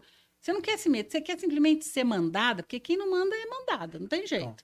Então vamos mandar. Ai, não gosto de me envolver. Se envolva, você tem que saber o que está acontecendo. Ai, política só tem gente suja. Vamos deixar? Não vamos limpar um pouquinho? Quer dizer que vamos continuar aceitando que todo político é sujo? Lógico que tem exceção. Quem sabe você seja uma exceção, entre lá. Ai, como é que eu vou entrar? Se candidate. Né? Eu, nas outras eleições, eu incentivei muito mulher a se candidatar. E todas as candidatas que puderam me mandaram os currículos. Porque não adianta você incentivar a mulher a votar em mulher se você não sabe em quem votar. Tá. Então, o que, que eu fiz? Eu pedi para as seguidoras que eram candidatas ou conhecessem candidatas mandar o currículo, mandar as propostas para eu colocar na página. Foi muito legal. Então, eu falei, a gente precisa se envolver mais no que está acontecendo, né, Rodrigo? A gente precisa mudar um pouco o que está aí. Porque está todo mundo indignado, não fazendo nada. E só reclamando, né? Só As reclamando. próprias políticas que estão lá não estão fazendo nada, né? Então você fala, ué, Aí, outro dia eu conversei, fiz uma live com uma, ela falou assim: não, eu não concordo com essas leis rígidas. Eu acho que a gente tem que empoderar a mulher. Eu não gosto da palavra empoderar. Juro, é uma coisa que. Ah. Então, estou enjoada disso. Empoderar a mulher quer dizer dar educação, dar tudo, mas isso demora tanto, então vamos para o prático, vamos para agora. Eu preciso resolver o que está acontecendo agora. O resto vem vindo, mas eu não posso esperar 20 anos para mudar. A mulherada está morrendo, nós estamos sendo espancadas, humilhadas, arrasadas desrespeitadas até pelos políticos. Você lembra aquele que foi lá pegar no peito da moça? Então, você vê, o que aconteceu com ele? Nada. Né? O amigo estava cutucando para ele não ir. Você fala, meu Deus. Então, você fala, tá na hora da gente mudar essa história. Tá na hora da gente se envolver. Tá na hora da gente fazer alguma coisa. Não fique só reclamando. E você já pensou em se candidatar? Eu já, já pensei. Quero, quero mudar alguma coisa. Tô, tô na briga por isso, entendeu? Estou na briga e quero mudar. E todas elas, quando eu falo isso, falam, Cláudia, por que você não se candidata? Eu falei, calma que eu acho que eu vou. Calma que eu acho que eu vou. E vai chegar essa hora que eu vou chegar para ela e falar, gente, sou candidata, sou isso, aquilo. Vai chegar essa hora, Rodrigo, porque não é possível que as coisas, que a gente não possa mudar. Eu não aguento mais mulher falar, eu não me envolvo em política. Eu não aguento mais mulher falar, ah, eu, eu não quero me meter nisso porque só tem gente suja. Eu não aguento mais. E está na hora de mulher fazer alguma coisa. Por que, que você fala de mulher, Cláudia? Porque está faltando mulher nos partidos. tem muito homem. Né? tem muito homem. Tem, tem, muito homem em tudo de comando, né? Empresa, tá, tá, equilibrando, tá, mas ainda tem muito mais. Empresa, na política, a gente sabe disso. Sabe. É, é, é um fato. É uma coisa. Eu não tenho posição de fala, né? Eu fico olhando e falo assim: como que alguém mata uma mulher? De bater? E, e tem, né? Mas é um absurdo tão grande, gente. Eu sou uma vítima. Eu sou uma vítima dessas. E você demora para sair, que é um outro assunto que eu acho seríssimo. Como é que a gente demora para sair de um relacionamento abusivo? Como que você demora? Porque você tem filhos, porque você tem empresa, porque você não se preparou, porque você acha que a pessoa vai mudar, né? Porque a tua família, a tua família não te protege, a tua família não acredita, a tua família não te dá apoio, o governo não te dá apoio. E você vai ficando sempre achando que aquela foi a última vez. E ela é só uma das muitas vezes. Porque o, a agressividade ela é crescente. Né? Você é. começa com um empurrão, com uma palavra, e termina com o povo matando. E tem muita gente que também não sai de casa porque o cara vai matar. E vai. Muito cara tão. Você via quantos mataram porque ela falou: não, não quero mais. Né? Então, quem que te protege? O governo? Ah, ele vai te mandar você se afastar o cara, a hora que ele recebe aquela ordem para ele não chegar perto, ele fica pior. Nós não estamos falando de gente normal, estamos falando de gente totalmente deturpada. Então, é muito sério esse assunto. É um assunto que eu brigo, que eu quero, eu não aguento mais. Eu sou a vítima que mudou. Toda mulher pode sair disso. Toda mulher é difícil. Nós temos mil traumas, a gente fica super doente. Eu tive câncer. E te falo, mas a gente muda, a gente sai, a gente consegue. Né? E você precisa usar tudo que a lei te, te a, a, lei te dá. São pouquíssimas que nos protegem de verdade. Né? As, acho que as leis, o cara bateu em mulher, ele não pode ser solto. Ele tem que ir para cadeia. Sabe? Porque todo mundo sabe que ele vai voltar a agredir. Uhum. Ah, mas daí a mulher vai lá e retira. Sabe o que, que ela retirou? Porque ele falou que ele ia matar ela, ia matar o filho, ia matar a, a mãe, ia matar o pai. Ou ela volta, ninguém gosta de apanhar, não existe. Isso é uma coisa que me revolta. Ah, ela gosta. Não, ela não gosta. Ela é uma vítima, porque começou com aquela coisa, a humilhação, você vai ficando pequenininha, né? Mas, todo mundo sai. Eu saí, tô ótima, sou feliz. Então, vamos lá, vamos, vamos, vamos preparar essa saída, vamos usar o que as leis nos ajudem, né? Vá frequente ONGs, frequente assistências sociais, vá comece como voluntária. Quem sabe você tem uma ajuda de uma psicóloga ali. O importante é isso, é ganhar força para isso, né? Exatamente. Se preparar a palavra exatamente, que você usou, né? Exatamente, exatamente. Então, se tem uma mulher nessa situação, não adianta ficar, né, querer sair na doida. Não. Porque tem uma vida, tem filho, tem não sei o quê. Então, a estratégia é preparar o caminho. Prepara o caminho. Prepara. Veja o que você pode fazer, guarde seu dinheiro, sai, para você ter uma segurança. tem, né? tem alguma instituição assim que ela possa buscar? Você falou da assistência social, mas tem alguma coisa? Assistência so... tem, tem lugares que protegem mulheres hoje, mulheres, mas são fraquíssimas. Tá. Porque são para mulheres muito pobres. Tá. E nem sempre, porque a violência existe em qualquer posição social, né? Ela existe em todas as camadas sociais. Então, muita mulher não vai porque ela ali ela não tem é, o que ela tinha em casa. É uma outra coisa. Então, acho que está precisando, você, você não tem que ir para essas instituições. Você vai para a instituição para ser amparada pela psiquiatra, pela psicóloga, pela advogada, não para morar lá. se Claro. você não puder. Entendeu? Mas fre- frequente, por exemplo, eu vou ajudar. A grande desculpa, eu vou ajudar. Você é voluntária, porque ali você se fortalece. Ali você descobre os seus direitos. Ali você descobre o que você tem que fazer. É interessante porque eu, eu há uns. Acho que uns 5, 6 anos atrás, teve uma, uma. Aconteceu muitas vezes eu conhecer mulheres que tinham sido é, Espancadas. espancadas, Sim, mas da alta sociedade. sou eu. E meninas novas, de 30 e poucos anos de idade. Teve uma menina que eu conheci que ela falou que o cara quebrou a costela dela, Sim. teve que colocar o Sim, dente. Sim. E o, o marido dela, na, na- noivo na época, era um vice-presidente da Vale. Vamos, não foi o, o Pimenta das Neves, não era o diretor do Estadão, não matou a namorada com um tiro porque ela pediu para ter aquela que não chega perto, que agora esqueci o nome. Toda vez que eu esquecer, você sabe que isso é uma beleza minha, não tem jeito. E a- ele pediu esse afastamento, o cara deu um tiro nas costas, ficou 20 anos respondendo o processo, depois foi preso para cumprir três. A menina morta de 30 anos, o cara era diretor do Estadão. Então, fala, todas, o, dos- é, foi aquele com a Luísa Brunet, Sim. Quanto? É porque agora a gente está tendo coragem de falar.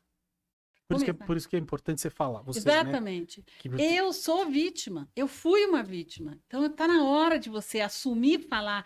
Aí, às vezes, os meus filhos falam: Mãe, mas você vai deixar o papai me desconfortável? Eu falei, As consequências chegam um dia. Né? Isso é uma consequência. Né? Então, vou deixar desconfortável? Pior estava eu, já machucada. Né? Então, hoje a gente, eu falo, eu, hoje eu sou muito aberta. As pessoas vão falar, por que, que você ficou 33 anos casado? Por que você aguentou? Porque eu sempre achei que ia mudar. Coitado é doente, coitado é nervoso, coitado, coitado, coitado, coitado era eu. Até o dia que falou, eu vou morrer. O crescente tá crescendo, vou morrer. Aí tá na hora que você salva a tua vida, né? Essa coisa da sobrevivência, né? Não, agora tá na hora de ir embora. Não, mas eu acho que a coisa mais. é, A melhor que você pode fazer pra ele é falar. Porque expor agora é uma maneira de criar, inclusive, uma, uma redoma para que ele não faça de novo. Ah, Isso não existe. Mas agora as as pessoas estão olhando, né? Não, mas isso não existe. É mesmo. Quem faz, faz, não está preocupado com o que o outro está pensando, com o que o vizinho. Não, não É muito sério, não está preocupado com nada. Na hora que a pessoa faz, ela não tem. Ela tem consciência, mas ela acha que não vai acontecer nada com ela. Então, isso eu, isso eu não acredito. Não, não tem consciência. Quem faz não tem consciência nenhuma. Você acha que não tem. Não. Não, tem Não. como recuperar? Não, não tem. Não é tratamento, Não tem. nada? Ele não é, não é doente. Ele é um- uma pessoa má. Porque quem. Eu não consigo bater nos meus cachorros, eu não consigo. Eu fiquei com dó da barata, gente. tava falando aqui. Cara, você vai né? bater numa mulher, você vai matar uma mulher, você vai matar seus filhos. Eu não acredito que Tem um existe. transtorno mesmo, é Total. sociopata, alguma coisa. É, é louco, varrido e, e mal. Uma pessoa muito má. Então, eu acho que não tem, não tem tratamento. Não, não, tem, não, tem, não tem advogado, não tem aquele negócio de psiquiatra para casais. Não, não acredito. Porque na hora que vem o ódio, vem a raiva, Vem de novo. vem de novo. E a mulher está ali. Né? Nós somos mais fracas fisicamente mesmo. É, é- E preocupada com escândalo, na minha época a gente. é, Como é, como é que eu vou gritar? Meus filhos vão escutar. Aí acabei descobrindo que meus filhos sempre escutaram. Eu sempre tentei esconder, eles sempre souberam. Olha só como é que. Por que, que eu sofri tanto se eles sabiam? Né? Então é bem difícil isso. Mas a gente tem que falar, Rodrigo, até porque sai uma coisa de dentro não da é gente. confortável, né? Mas precisa. Não, né? preciso falar. Eu precisava expor isso, porque cansei de ficar com essa coisa dentro de mim. Aí eu ia fabricando meu veneno, Total. lógico. E quantas mulheres Fabrica o que, se veneno Deus dela. quiser, estão ouvindo a gente ou vão ouvir a gente? Porque qual que é a beleza disso aqui? Esse vídeo vai ficar aí. É. Daqui cinco anos, se um Deus dia quiser, alguém vai escutar. vai ter uma mulher e que vai mudar a vida dela. Vai. né? Então é importante dar essa mensagem. Assim, é bonito, não, dá- não é confortável. Falar Não, não sobre, é né? confortável. Claro. Mas, Mas, é ele é libertador, limpa, né? Rodrigo. Dá uma. Dá, e para mim ele é libertador. Falar sobre isso me dá uma. Né? Não é confortável para meus filhos, não é, mas meus filhos sabem a mulher, a mãe que eles têm, né? sabe do que, que eu brigo hoje, porque que eu luto, o que, que eu defendo. Então, eu- eles aguentam. Já aguentaram muito, muita coisa difícil, né? Agora eles E como é que foi? Como é que é pra eles assim? Como é que foi na, na personalidade? Não, é enfim? difícil, todo mundo é muito magoado, mas nós superamos essa fase. Tá. O dia que eu resolvi que eu não ia ficar magoado, eu também resolvi que eu não ia mais ficar com aquele assunto com eles o tempo todo. Então, eu, hoje eu convivo super bem com meu ex-marido, frequentamos os mesmos lugares. Você perdoou? Não, eu não perdoei. Eu passei por cima para minha saúde, né? Eu tô tranquila. E para eles também, assim, eu acredito que para eles também tá dando um baixou a poeira, sabe? Quando estão conseguindo respirar e tal. Isso é muito bom também para para é, a união das famílias, né? Nós homens somos super unidos, né? Uhum. E no começo eles também não me admiravam porque eu ficava nesse casamento. Olha só, a gente fica por causa dos isso, né? filhos né? e é. eles não admiram a gente porque a gente ficou. E... Olha só, você fica porque você quer protegê-los e eles também eles ficam não te admiram porque você está aguentando isso. Que louco. Muito louco, né? É. Mas mais tarde eles entenderam, né? Eles entendem e hoje mudou. Falar, minha mãe foi uma guerreira, aguentou, tá aqui, bacana, deu volta por cima, lá, lá. Então, isso, tenho certeza que hoje mudou completamente o que eles pensam, né? É, que, hoje... a, é que a Fefe não tá aí, eu acho. A Fefe tá... É, é. Senão eu até perguntar para ela, porque eu acho que hoje meus filhos admiram e falam, nossa, mamãe deu a volta por cima, superou, parou com aquele, aquela mágoa, aquela tristeza toda que tinha, né? É, mas é. é mas estou aqui, tô, superei, estou ótimo, estou bem.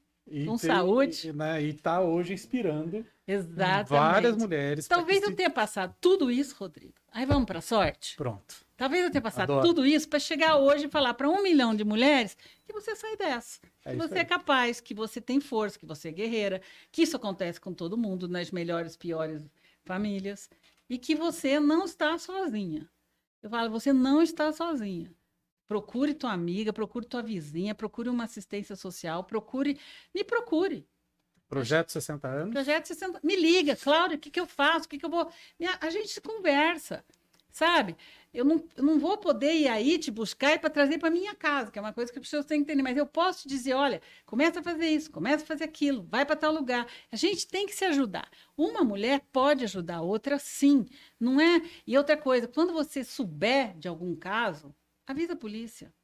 Ai, não mete a colher. Mete a colher e dá de colher em quem está batendo. E mete sim. A gente é obrigada hoje a avisar. Até parece que nos condomínios hoje os, os síndicos são obrigados a comunicar à polícia se houver um caso, você sabia? Ah, é? Não, não sabia, é. não. Então, tem coisas que eu acho que a gente pode mudar na lei. Sabe?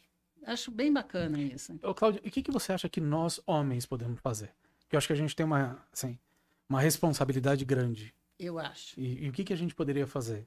Homens que querem, de alguma maneira, eu ajudar. Eu vi uma propaganda outro dia, você viu uns homens falando, falando com um amigo, por que você fez isso? Você estava errado. Uma propaganda, vários homens falando. Eu vi, eu vi isso, é. achei bem interessante. Eu acho que é isso, não incentivar teu amigo, falar, cara, você é um louco, você está errado, você não pode fazer. Sabe, tá na hora de vocês também meterem a colher. Tá. E não serem amigos daquele crápula. Sabe? Porque você é amigo do assassino ele vai acabar matando. Se a coisa pior, ele mata. Então, não, olha, cara, se você fizer isso, não quer. Eu tenho um filho que não é amigo de um outro amigo que soube que o amigo batia. Pronto, isolou, não quero mais. Não, eu não, eu não tenho, nunca tive nenhum contato com um amigo assim. Você não sabe, porque ninguém conta. Pode, é isso que eu ia falar. Ninguém conta, Rodrigo. Imagina que tá falando o que eu tô falando aqui. Mas sabe uma coisa que eu vi esses dias? Esse, sabe esses. É, eu acho que no mundo das mulheres também tem, mas no nosso, no mundo dos homens, a gente fica recebendo vídeo de pornografia uhum. no WhatsApp o dia inteiro.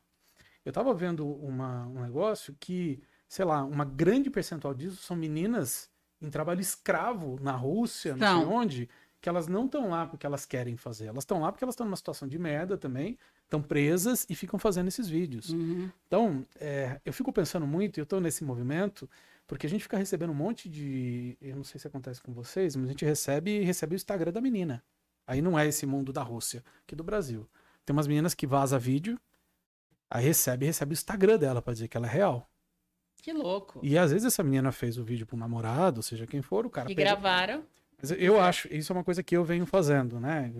É, que é não replicar esse tipo de coisa. Eu acho que isso é uma das coisas que os homens precisam já começar Uma coisa a não. Porque isso é replicar, mas outra violência coisa é também. virar e falar, cara, por que você me mandou isso? Aí ele vai achar que você é um boiola. Vai. Ó, não vai falar, mas você é um babaca, Vai, boiola, vai. você não gosta de receber isso? Vai, Vamos falar bem a verdade, é bem assim, não é? vai, é. Falar, você é um bobão, não quer receber, quer boiola agora? É. Sabe? Então, isso também é um outro grande problema. O fato de você ser um homem mais sensível também é considerado boiola, Total. né? É. Eu vejo muito isso. Ai, o cara é um babaquinha. Você sabe, eu não tô comendo carne, né?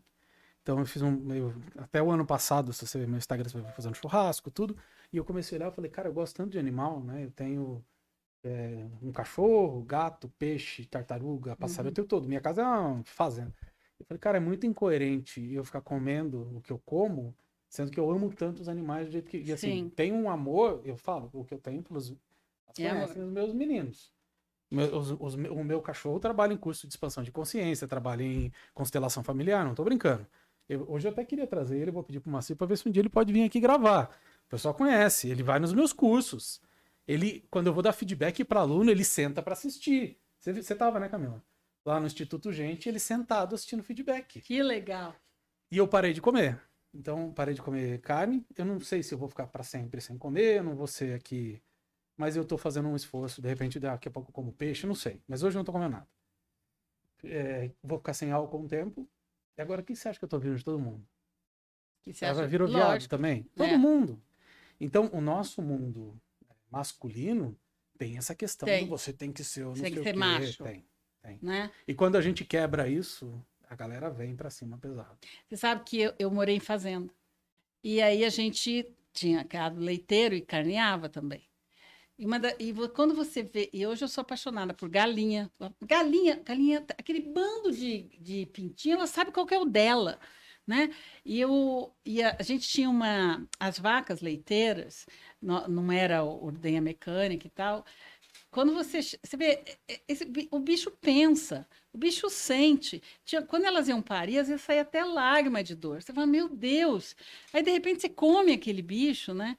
Eu não sou contra quem come, mas eu não consigo mais. Eu também não como nem carne, nem frango, nem peixe. né? Minha filha também não, na casa dela também não. E aí, não é porque eu não goste, eu adoro o gosto, é porque eu morro de dó Esse é o ponto. né? E nós estamos falando sobre, assim, eu tenho dado preferência para coisas veganas, sapato vegano, eu tenho instintivamente quem gosta de bicho e nessa pandemia acho que muita gente passou a dar valor para esse bicho que fez uma companhia impressionante para gente, né? Então eu instintivamente eu venho procurando produtos que não tenham nada animal. Estou procurando marcas, viemos conversando sobre isso, né? Vivendo carro, procurando marcas que instintivamente eu dou preferência e faço propaganda e, e converso sobre isso, né? Tá, o mundo precisa de proteína, de tá, tá bom, mas eu não consigo mais, Rodrigo. Eu morro de dó. E quem morou em fazenda ainda, que viu que o bicho pensa, que o bicho tá ali do seu lado. A gente tinha um touro, que as crianças sentavam, um touro norte, que as crianças sentavam no chifre, dois chifres, o cara, um gir imenso, e ele ficava brincando com as crianças, jogava para cima, jogava para cima. Como é que você vai matar esse bicho? Né? Não, não tem. Então, eu não preciso comer carne. Eu não preciso. Então, tô, tô muito bem. Mas aí vem uma outra questão. Quer dizer que nós só vamos ter verdura daqui para frente? Só. E aí, o mundo tem terra para isso tudo? E aí, como é que vai? Então, pensa que tem partes, mas. Então, deixa quem, quem queira. Eu não quero. Mas você já viu, né? Parte da, da solução é comer inseto. É que também é um bicho vivo, né? Mas É bicho, do- né? É, em vez do. do Ó, minha baratinha. coisa- é. Mas A ONU, eu acho que estava nessa história, porque é uma maneira, né? Muito mais. Consome muito menos recurso. Tem Mas você vai tirar proteína. comida de bicho, porque inseto é comida de bicho. Aí você Não, vai tirar. você vai A cadeia, a Não, cadeia ficou Não, mas ruim, daí né? vai produzir inseto. né? É, é, eu, não sei do inseto, acho que eu vou continuar vegana. Não, não, calma. Eu tô falando da questão da vaca. Ah, acho que eu Porque- vou continuar vegetariana. vou- Porque você não estava no evento da W Energy, né? Não. Você não foi. E aí a gente estava vendo a palestra. Essa é a quantidade de recurso que se consome para você produ- produzir carne. Sim, Não é só isso, né? Então é, é matar um animal. Além disso, para o animal chegar no peso, o quanto ele consome de água, o uhum. quanto consome de energia, é muita coisa. Mas você sabe, eu penso sempre assim, como também no lado do produtor, né? que eu sempre estou pensando assim, hoje, se existe o gado, é porque precisamos comê-lo. Claro. Senão também já teria desaparecido, como várias raças desapareceram, porque não eram necessárias. Uhum. né? Então, você virou uma, é uma grande indústria, né? E entendo quem coma, mas eu, se eu puder não comer nada, eu... Não, e- e essa questão de, de alimentação é complicada, né? Hum. Porque, por exemplo, eu, ti- eu tive câncer de tireoide. Uhum. Dizem, é uma teoria, também não está comprovado, mas tem a ver com o trigo, o trigo transgênico.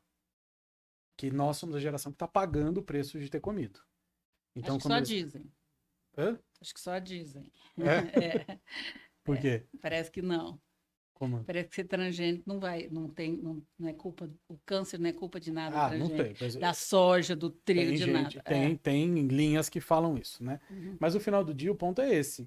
Se não tivesse o transgênico, não conseguiria ter conseguido produzir a quantidade Que de a gente precisa, exatamente. Então, no final do dia, é um efeito colateral, que se é ou se não é verdade, eu não sei. Eu já li que sim, já li que não, É igual vacina. Qual você quer? Quer o Covid ou quer o efeito da vacina? Decide, né? né? Qual que é o... Que efeito você acha que você vai ter? O da vacina ou do Covid? É, Que é uma grande discussão até hoje, né? é. Tem muita Você gente... tomou a vacina? Tomei as três. As se tiver três. quatro, eu tomo quatro. Se tiver cinco, eu tomo cinco. Né? Na minha família teve gente com Covid e eu não tive, Cris não teve, lá em casa não- nós não tivemos lá na minha casa, mas meus filhos tiveram. E a reação para quem toma vacina é muito menor, É, né? Eu tive sem vacina, né? Mas Você graças a Deus a vacina? minha foi. Eu tive antes da vacina, na verdade. Sim. Antes de ter vacina. Você Eu tomou? tomei, tomei, Uhum. tomei, lógico. Mesmo tendo tido Covid. Uhum. Tomei as duas e vou tomar, acho que semana que vem. Não, toma 18, quando é- tiver. Ah. Se tiver. Ah, mas você não conhece a vacina? Eu não conhecia do sarampo, da catapora, não sei de nada sobre isso. Né? Nunca estudei vacina nenhuma, não sabia de onde vinha, de onde não vinha. Por que, que justo essa que está salvando vidas eu não vou fazer? Né? Não está só evitando a doença, gente. É uma doença que mata, mata imediatamente. Então não brinca, não. Tem, e tem muita gente da minha idade que fala, "Ah, não vou tomar. Eu tenho duas pessoas que eu conheço que, do meu relacionamento que não vão tomar. Falei, "Mas, Ah, eu não, o- eu não sei o que, que tem na vacina. Eu falei, mas eu sei o que dá o Covid. Então decide o que você quer. E agora todo mundo tá pegando Covid, né? Pois é. Lá em casa, meu irmão tá, a família dele pegou, Herreiro tá com Covid, gente. Também Herreiro já não é novinho, né? Quantos anos Herreiro tem? 72? É. E ele tomou os três. Tomou. Tomou e tanto a gente brigar. também, É, Porque é cabeçudo, né? é. Mistura a orientação política com questão científica. Que é uma outra coisa que atrapalha muito, né, Rodrigo? Total. Como é que o próprio presidente fala mal da Anvisa? Puxa, que desserviço, né, para uma nação, né? Que desserviço. Né? Se ele não acredita, fica quietinho, não deixa a população resolver, né? Não incentiva, né? Tá matando, gente. Tá matando. A ignorância mata. É. Né? A política está matando gente. A nossa política está matando gente. Acredite ou não acredite, ele É está triste matando isso, gente. né? Assim, porque não precisava se meter nesse tipo Não, coisa. podia ficar quieto. Não é teu papel, né? Não, Você é o poder executivo, faz o que você tem que fazer. exatamente. É, Não está você- fazendo o que tem que fazer e está fazendo um desserviço para a nação, né? Não. Mas tem quem goste. Quem goste. Arque com as consequências. Porque 90% do que está morrendo é porque não tomou vacina, que está internado. Olha só. Resolve o que você quer, né? Acho que a vida é tua, a consciência é tua. Resolve o que você quer. Siga quem você quer, né? É. O duro é isso, né? A gente. Assim, eu vejo dos dois lados, né? Tem a extrema esquerda e a extrema direita. Toda extrema é ruim. É igualzinha. Exatamente. Eles falam a mesma coisa. Exatamente. Eles falam a mesma coisa. Um Exato. fala do outro a mesma coisa. A Uhum. mesma coisa. Todo, tudo que é extremo é ruim, né? Acho que todo mundo que a gente precisa pensar muito daqui para frente. Ai, mas as opções são difíceis. Então, mas ó, se eu votar no fulano, o outro vai ganhar. Mas você tem que dar chance para a terceira via. Você precisa dar uma chance. Eu eu gosto muito de mulher. Eu gosto Eu da Simone Tebet. A gente podia ter uma, uma presidente. A né? Simone Tebet eu acho preparadíssima. E uma vez eu falei sobre isso. Aí alguém falou para mim, várias seguidoras, ah, mas uma vez teve uma que, a Dilma, que eu não gostei. O fato de você não gostar. Pergunta do- quantos, quantos homens teve que você eu gostou e você não o gostou? fato de você não gostar, quantos homens você votou? Né? Que quer dizer que todos os homens te representaram bem, foram ótimos presidentes. Não. Então por quê? Outra coisa que mulher cobra muito de mulher. Né? Você vê, nós só tivemos uma. Não, e a Dilma, a Dilma, vamos lá, a Dilma não era. Não é que ela é, era uma. A Dilma foi colocada ali porque ela entrou num projeto. Ela precisava seguir o projeto e era a pessoa de confiança. Sim. a Dilma não era para estar onde estava. Essa é a minha opinião. Não, ela podia estar onde está, fazer o que ela fez. O fato dela ter acertado ou errado não pode te tirar a vontade de acertar de novo. Meu Deus, não, vote em alguém claro. que um dia. Ai, Cláudia, porque você vai votar num homem que vai errar de novo? Por que, que então você não vai votar em mulher? Essa é uma briga minha constante. Legal. Você só exige, você exige tanto da mulher que você não dá chance. Tem mulher que não vai em médica mulher. Ah, tem mulher que não vai em médica ginecologista mulher. Olha que louca. Ah, eu não quero que um homem me então, veja, não quero que uma mulher me veja. Eu falei, ah, mas o homem pode. Aí eu falei, eu não entendo isso. Então você vê como é que, que é um doideira, absurdo. Né? Isso é muito louco. É como se não confiasse em mulher. Eu falei, não estou entendendo. Outro dia eu fiz uma pergunta: você se acha inferior ao homem? É por isso que você não vota em mulher? Eu fiz essa pergunta. Não. Eu falei, então, por que? Explica para mim. Não, porque a Dilma. Eu falei, mas quer dizer que Todos os homens foram bons. Eu tenho essa conversa com elas sempre, né? Porque eu bato nessa tecla. Que louco isso. Mas o que, que você acha que é? Por que, que a mulher, é assim, é, é criação? É, é, é, uma crença que ela não entende? eu acontece? acho que antigamente as, nós fomos criados assim para competir uma com a outra. Porque nós tínhamos que arrumar um macho. Tá. Né? Acho que isso é uma coisa que vem arraigada. Porque a, a gente tinha que acabar com aquele inimigo, né? Você não podia confiar, porque nós todas dependíamos de homem. Então, pouco homem para muita mulher. Acho que começa com essa história. Tá. E veio vindo. Eu espero que isso mude, mas nós mulheres exigimos demais de mulher. A gente se arruma para mulher. Pronto. Né? A gente tá, vocês podem, vocês não vão ver nada na gente. Mas o é mesmo tipo... porque a maioria das coisas que você põe a gente nem repara, né? Exatamente. São coisas que passam direto, né? Uhum. Assim, é Exatamente. É. Mas eu acho que essa dependência que a mulher teve do homem foi o que fez essa competição tão séria, né? E assim, aí as poucas que conseguiram se formar e tal, algumas erraram, então falar, exatamente. Ah, mas eu fui numa médica que deu problema. Só dela deu problema. Nenhum médico deu problema. Pelo menos a médica não vai te estuprar, não vai fazer o que os médicos estão fazendo. Vá, dá a chance. Né? Muita mulher não confia em mulher, não confia em engenheira, mulher. Olha que coisa interessante. Mas talvez a minha geração é, não consiga mudar. Mas a, essas que vieram já estão melhores. Já está né? diferente. Já, né? de vocês está melhor, né? Do que a minha. É, eu, sou, eu tenho 43, eu não sou tão novinho. É, né? mas é outra geração. Mas já é outra né? geração. Acho uhum. que o pessoal que chegou Aí eu já depois podia ser ainda... sua mãe, né? Podia. É, lógico. Então... É, quando eu nasci, minha mãe tinha 20, né? Então, tava é. 23 anos de diferença. Tá? É, é. Dá para ser. É. Então, é outra geração já. Veio mudando, acho que hoje está me, bem melhor, mas ainda tem esse ranço de mulher não confiar em mulher, em, em profissional mulher. Você, você, você vive assim também? Isso. Fefe também? Fefe, né? É, eu acho que sim, acho que é muita competição e realmente acho que a minha geração mudou muito. Eu tô hoje com 33 anos, eu estou fazendo faculdade de novo, né? estudando de medicina. E eu estou tendo a oportunidade de estudar com as meninas de 20 anos. Ah. Então, eu também estou revisitando, né, essa nova, essa outra geração que vem depois de mim, eu já acho completamente diferente. Que legal. Né? Então, um grupo de mulheres, elas querem fazer trabalho juntas, preferem, né, a liderança da sala é feminina, então a presidente do centro acadêmico é mulher. Então, eu já vejo uma diferença ainda maior do que na minha época. Legal. Tem, tem microfone mais um? Vou deixar aqui, se alguém quiser participar com a gente, já vem. Fefe, eu já vi que ela gosta, né? Fefe, não? Fefe, é ela chamou você, você não estava aqui, tá, Fefe? Por isso que eu já chamei. Nós estávamos falando sobre violência doméstica, tudo que nós passamos na família, se isso, é, como que os filhos reagiram, como que eles reagem hoje. E eu falei que pena que a Fefe não está aqui, porque teria dito. Ela falou né? uma coisa que me chamou muita atenção, que foi, né? É, os filhos viam, sabiam, e às vezes ficavam agoniados e não admiravam por isso e a, a pessoa que está do outro lado, a mãe, né, mantendo uma situação sofrendo. E, e, e eu acho que seria legal para que as pessoas pudessem, que está assistindo a gente, entender essa relação. Né? Que uhum. mulheres que podem estar tá passando por isso, e de repente é uma ilusão que elas criaram na cabeça delas, que elas estão protegendo. Eu acho que é uma coisa muito também da maturidade, né? A gente precisa amadurecer para olhar as nossas mães como uma outra mulher. Né? Então, Legal isso. não só a imagem da mãe imaculada, né, de como a gente costuma, a gente cresce vendo, né, nossa mãe. Então, acho que durante muito tempo eu culpei minha mãe no lugar de como minha mãe não protegeu a gente disso, né? Como que ela simplesmente não saiu de casa? Resolveu isso. E depois você vira mãe, você vira mulher, né? E você se sente vulnerável numa sociedade muito patriarcal. E começa a entender, né? Falar, poxa vida, imagina minha mãe com quatro filhos, naquela época.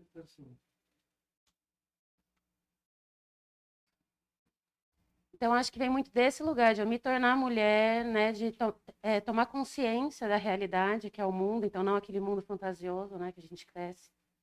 É um mundo de faz de conta. Então, acho que foi muito nesse lugar, desse amadurecimento, de conseguir olhar minha mãe como essa outra mulher e hoje dizer. É, foi o jeitinho que ela teve para sobreviver, né? Foi, uma, foi a forma como ela teve não só para sobreviver, mas para oferecer para gente uma vida que paralelo ao que ela vivia, foi muito bom para gente também, né? Crescer num lar onde você tem é, pai e mãe, segurança, um teto para morar, toda uma qualidade de vida que ela foi capaz de proporcionar para gente. Então, todos nós estudamos, viajamos, conhecemos o mundo, tínhamos tudo do bom e do melhor, né? Então, é, hoje eu vejo muito isso, assim, essa foi a forma ela, como ela encontrou de dar o melhor para gente numa época de muita vulnerabilidade também que ela se encontrava, né? E, você é feminista? Muito. Tá. Muito feminista. e, e hoje casada, tendo meus filhos também, tenho tentado equilibrar isso também, num lugar de, de honrar o meu marido também, no lugar dele do masculino também, de entender muito o meu papel dentro do feminino e do masculino também. O masculino e o feminino que todos temos, né? Que todos temos, eu tenho. temos o masculino mais e a gente muitas vezes nega o feminino e dá merda que a gente tá falando. Exato. E a mulher a mesma coisa, né? Então, ó, você chegou onde eu ia chegar. Então, eu acho que eu precisei encontrar um equilíbrio entre o meu feminino e o meu masculino, para que eu pudesse hoje ser uma matriarca, né? Muito inspirada em quem a minha mãe foi. Isso é uma coisa que eu falo muito para você, né, mãe? O quanto a minha mãe foi uma mulher que trabalhou muito, é, foi o braço direito esquerdo, pescoço do meu pai, né? Então foi uma mulher que saiu de casa para trabalhar. E mesmo assim, você chegava na minha casa, ela deixava a casa cheirosa, a cama gostosa, o, a comida que a gente ia comer era ela que escolhia todos os dias. Então ali a gente jantava, a gente tinha o nosso jantar todo dia às oito e meia. Então eu era a filha que sentava ao lado dela e aí ensinava a gente a comer direito, né? Sempre ela tinha aquele momento de pegar cada filho, levar o filho para ir comprar a roupa de cada filho, de levar no médico, de dar, fazer a faxina, né? Uhum. Quatro filhos, ela conseguia dedicar esse tempo para cada filho. Então, e hoje eu falo muito isso para ela, assim, eu honro muito a minha mãe nesse lugar da grande matriarca que ela foi, sem nunca deixar de ser uma mulher guerreira. E ela estava contando a história do caminhão, né? E eu adoro, eu só eu tenho 33 anos de idade e continuo com aquele olhar de criança e falo, mãe, conta aquela história, tal. Uhum. Mãe, agora conta aquela da fazenda. E eu não sei se ela contou. Na época da fazenda, minha mãe acordava às 5, 5 e meia da manhã com os quatro filhos. Levava a gente, cada um com a sua canequinha na mão, com o seu Todd. Descia no mangueiro e ela agachava embaixo da vaca e tirava o leite da vaca. E dava o, o copinho aí. A cada filhinho dava a sua canequinha, ela enchia a nossa caneca com o leite da vaca entregava para cada filho. E meu pai trabalhava na cidade, era ela que ficava naquela fazenda, trabalhando igual louca, cuidando de vaca, dos bichos, fazendo pão caseiro, cuidando da casa. Então, assim, uma mulher é, foi é, impecável né, na, na, no papel dela de mãe, de mulher, é uma super inspiração para mim. E nada do que eu estou falando é porque, é porque é um podcast, eu falo isso para ela sempre, o quanto eu amo a minha mãe, me inspiro nela é uma grande mulher, assim, é uma honra que ser filha dessa mulher. Obrigada. Obrigado. E essas, essas coisas, assim, a gente acha que a gente não transmite para os filhos e transmite. Eu vejo minhas filhas fazendo o que eu fazia, uhum. né? Não precisando passar por tudo que eu passava, mas eu vejo tanto que eu inspirei minhas filhas nessa parte de ser guerreira, a Fefe sempre foi animada, a última, né? Imagina que ela ia se tornar essa dona de casa maravilhosa, essa estudante de medicina, quando ela já fez faculdade, já é a segunda faculdade dela. Então, com um filho pequeno, eu falo, nossa, como o exemplo vem da gente mesmo. A gente não pode desistir, né? Não pode se acomodar nessa situação. Uma hora você tem que tra se transformar, porque você inspira. Inspira neto, inspira filho, inspira tudo, né? É impressionante. Nossa, eu vejo hoje nas minhas filhas, elas repetem até o que eu. Foi muito engraçado. Esse negócio de mãe, ela sempre metendo pau. Aí eu punha, quando era criança, eu punha Vick no pescoço uhum. e no pé. E elas odiavam, né? E álcool no pescoço. Aquele paninho com álcool. É. Nossa, eu odiava esse negócio Nossa, também. Todo mundo odiava. Aí outro dia alguém virou e perguntou, um irmão perguntou, você já pôs Vic no pescoço? Vic no pé, não sei o quê.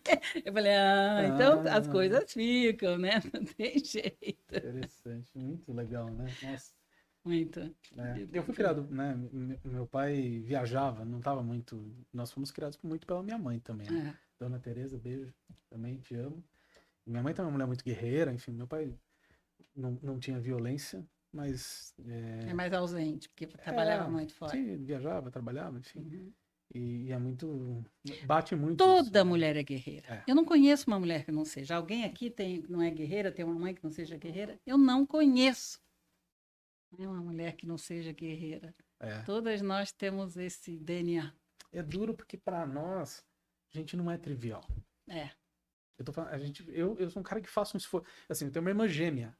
Então, eu tava até falando, acho que você não tava aqui, mas né, que eu briguei já por causa da minha irmã, não sei o quê. Então, tem um esforço de sempre falar, puta, eu não vou fazer pra uma menina o que eu não quero pra minha irmã. Uhum. Sempre foi assim. Então, mas mesmo assim, é um esforço diário. É. É muito difícil pra gente realmente entender o que, que é a vida de uma mulher. A gente não consegue entender. Eu sei. Por mais que a gente se esforce, não é não é sentar no lugar, né? Então é óbvio que a gente não estou falando isso para aliviar nada, não é nada disso. Estou falando porque realmente é, é, o esforço que eu faço de tentar entender. Por isso que eu estou realmente perguntando genuinamente para falar assim, o que, que eu posso fazer para melhorar isso, né? Eu acho que o principal é não concordar e se afastar, porque a pessoa que ela se vê sozinha, falar, peraí, tem alguma coisa acontecendo. Porque você não tem outra coisa para você fazer com seu amigo que agride, com, né? Realmente ele não vai te escutar. Ele nunca te escuta, mas ele começa a sentir que ele ficou alijado numa sociedade, né? Então, talvez isso ajude. Que não tem o que você fazer. Nada do que você vai falar vai mudar. Porque a hora que vem aquela agressividade, ela não tem o que fazer parar. A não ser que você tenha consciência, e eles não têm consciência. Então, te alivio nessa hora. Você não tem o que falar, a não ser se afastar. E criticar, né? Falou, cara, você tá totalmente errado. Você é um louco, gente como você, não quer ficar junto. O cara tem que sentir que ele é um verme. Se ele não se sentir, ele. Se você ficar, ó, vem cá que eu vou te dar. Vou... Vem cá, vamos lá conversar para você aliviar. Como? O cara que é culpado vai aliviar o quê? E realmente é o que acontece. Ó, eu tô chateado. Porque ele não vai contar para você. Não, então, eu nunca tive contato é, ele não vai contar nunca. É. Agora. Pode. Como mãe de menina agora, eu acho que o machismo ele é primeiro cruel com o homem. Né? Ele começa no menino pequeno que não chora, que é, não sente, um né? Que, que é. Ou o menino mais novo, que é criança, tem que ver o filme pornô. Na verdade, ele queria estar vendo um desenho, né? Ele tem que. Então, eu acho que tem um lugar assim da gente acolher. Por que você está aqui com a gente? Acolher os homens que estão buscando fazer uma diferença, também muito nesse lugar, né? De é primeiro cruel com os meninos mais perto de mim. Você consegue se ver aqui. Vem cá. E aí vai acabar respingando na sociedade, né? Não vai ter jeito. Então... Quer tirar sua máscara? Você está comigo? Vamos lá. Não preparada tão bonita. Eu não vim preparada dessa forma, mas podemos tentar. Não, mas aqui é tranquilo, né? Sim, Boa. delícia. É, mas a, gente vê, né? A parte boa é que eu acho que a geração que está vindo, isso está bem diferente, né? É. Graças a Deus. Uhum. Você vê isso, Fê, quando você, é, você educa do... teu filho? Eu educo ele de novo, né, oportunidade de, estar convivendo com a geração mais nova. Então, as queixas são as mesmas, né? As meninas de 20 anos fazem as mesmas queixas que a gente faz, tanto minha mãe com, é mesmo? a sua idade. Sim, elas, elas acham o mundo muito machista, óbvio. Hoje em dia se fala muito mais disso, então tem muito mais clareza. E, mas eu vejo um comportamento diferenciado, assim, meu filho estuda numa escola é, no jardim de infância, eu já vejo um outro olhar da escola, né? Uma outra preocupação de como esse menino vai ser criado. Acho que respeitando também mais o sentimento. Eu acho que está muito nesse lugar, assim. Como mãe de menino, eu me sinto nessa responsabilidade hoje, né? Como eu vou criar esse menino para ele não ser um, um, machista nesse mundo. Que essa consciência é importante, né? A gente falou Muito, também. eu acho não sei se que- você estava aqui quando a gente falou isso. Toda, todo, todo homem é criado por uma mulher. Uhum. Na nossa sociedade é assim que acontece. Então, se a gente quer resolver um caminho, é que demora. Mas um caminho é exatamente na educação dos pequenininhos. Que Mas o aí. exemplo é dado Sim. pelo pai. Ele Ele vem vai em seguir o pai ele também, segue né? muito. Essa coisa É. do machismo, a mãe cria, mas o exemplo é o do pai. É, mas, Né? mas faz. Eu tô falando porque assim, lembra? Meu pai, eh, quando eu nasci, meu pai tinha 50 anos, minha mãe tinha 20. Meu pai ainda. Meu pai é um cara maravilhoso, mas ele é de uma geração bem para trás. Sim. Então, meu pai era machistão. Uhum. mas muito mais leve, suave, tá? Tanto que minha mãe fala, filho de. Eu não tenho filho ainda, né? Mas todos, minha mãe sempre falou, os filhos do Vasco ajudam a, a- os filhos, enfim, é um jeitão por causa do meu pai. Mas meu pai era um cara machista. Não tinha como não ser. É, é uma Da época que todo mundo, fazenda, lógico, o lógico. Então, a gente segue o pai, mas você tem a orientação da mãe. É. Por exemplo, se você olhar na minha cabeça, sabe os estados de ego que o Roberto fala? Uhum. A gente tem um pai, tem um adulto e tem uma criança, né? O nosso ego trafega nisso. A- o meu estado de ego pai é muito mais forte a minha mãe do que o meu pai. Então, Hum. quem me orienta na minha cabeça é a representação da minha mãe. Entende? Entendi, E isso é lá entendi. nos 3, 4, 5 anos de idade que forma. Entendi. Então, a gente sim vai seguir o pai, é o nosso exemplo, mas a orientação, esse, os limites acabam vindo muito também do que é a mãe, tá? Então, É, mas eu é acho minha que opinião. eles né? seguem, o exemplo é muito masculino, né? E, ele- e eles vão imitando as coisas. Então, mas eu, eu faço coisas que eu não gostava que meu pai fazia. Uhum. Mas eu já aprendi a não fazer mais. Você acha que também o fato de quem mora no interior ser diferente de uma capital? Eu sinto muita diferença do homem de São Paulo para o homem do resto do Brasil. Tirando o Tá. Rio, assim, das grandes cidades, eu sinto muita diferença ainda hoje do jeito que eles tratam, do jeito que eles poucas não são tantas que trabalham, muitas donas de casa. São Paulo é um pouco diferente, É, eu eu, não acho. sou de São Paulo, né? É, Eu sou, eu sou de Piraju, que é quase lá no Paraná, Uhum. 30 mil habitantes, mas eu saí de lá e fui criado em Sorocaba. Mas eu concordo contigo, tá? eu acho que é muito, eu vejo muito É ainda. mais machista. É, bem machista, assim. Eu, É. eu sinto que eu vejo meus filhos criando os filhos muito diferente dos filhos das outras pessoas criando os filhos. E é muito essa estrutura de um casamento, É. então casa cedo. É, Meus casam amigos todos casaram cedo, alguns É. estão no segundo, terceiro casamento, mas tem uma tendência de manter um casamento frustrado, principalmente se for da sociedade. Sim. Mulher Porque aí- engravida cedo, perde mulher autonomia engravida financeira muito cedo também. aí não, né? não tem carreira, aí É. depois no não final. consegue sair de casa num casamento. Complicado. Aí você vai pro Nordeste, uma doideira, né? Você vê no Nordeste as meninas têm dois, três filhos, ganhando duas, três pensões. Mas é a mesma coisa, tem um filho muito cedo, não teve uma carreira, aí tem um filho com segunda, ganha pensão, que é uma, uma outra realidade Quando também. ganha, É. Mas eu vi umas meninas em, em Fortaleza, assim, mas, e, e todas elas, vi, as meninas tinham dois, três filhos, assim, mais uma vez, não é... é Não soci- é classe baixa, Não. classe mais alta. E, e- e essa, essa é uma situação estranha mesmo, né? Que é bem diferente do que a gente vive aqui Não sei se Eu- é tão eu- diferente, mas tem um pouco. É, eu sinto, eu sinto bastante diferença quando eu vou para Mato Grosso, quando eu venho Você para vai cá. sentar na mesa já também, né? Aham. Eu, quando eu vou para Mato Grosso, quando eu venho, eu sinto bastante diferença. Até no Uber, né? É. Isso foi ótimo do Uber. Sabe uma coisa que a gente estava conversando, né? Que é os caras do marketing digital. Eu não vou citar nomes, eu já citei aqui, não vou citar, mas a gente sabe que tem alguns que são escrotaços com as esposas, tá?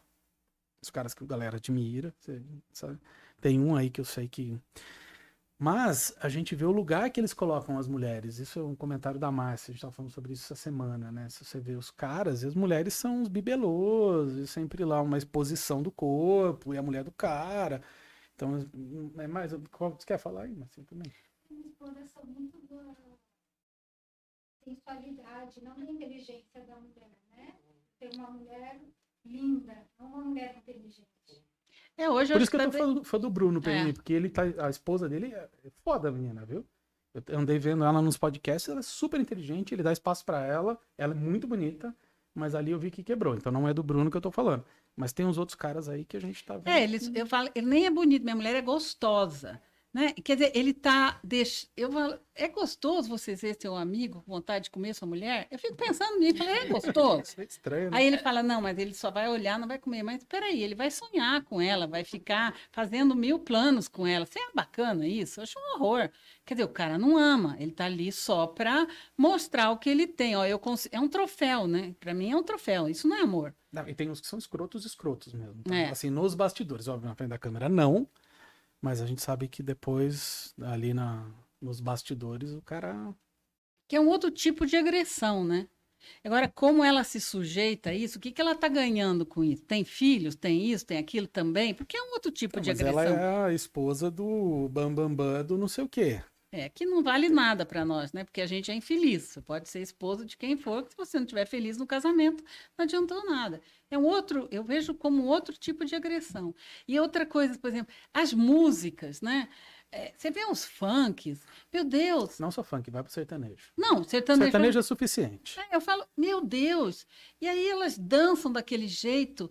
Para quê? Quer dizer, você está estimulando Uma o cara a achar que pode ter tudo, fazer tudo com você. Então, tá tudo deturpado, né? Ah, mas eu, eu quero dançar assim, mas ele tem que me respeitar.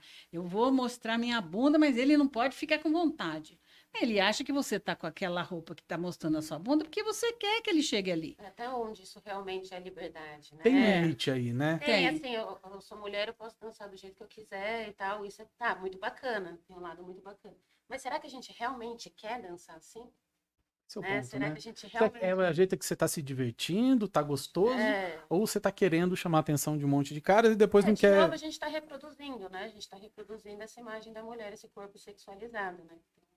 Será que está partindo da gente? Eu vi, eu vi isso até numa discussão da própria Anitta falando, né? Do, Pô, Anitta, mas você que é tão independente, tão poderosa, você precisa dançar assim, né?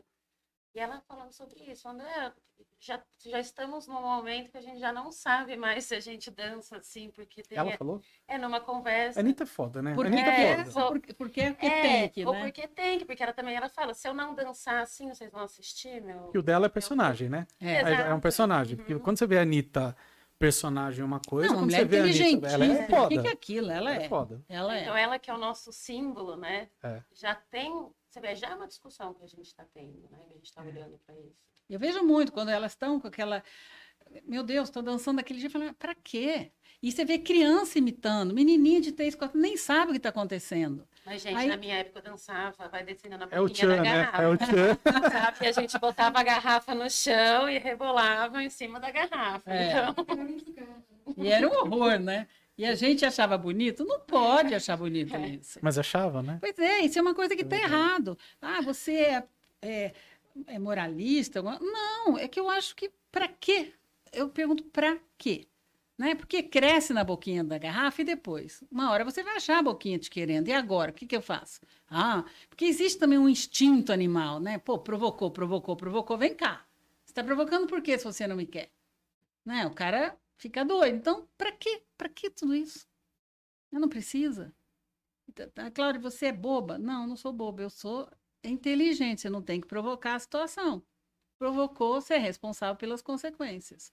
E a gente não quer arcar com as consequências. Né? Ah, eu posso usar a roupa que eu quiser.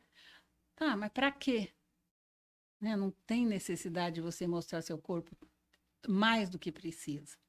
Não tem uma sociedade educada, preparada para receber É. essa liberdade. né? Exatamente. É. É pra você entender, né? Que É. A regra do jogo que você tá jogando, né? É.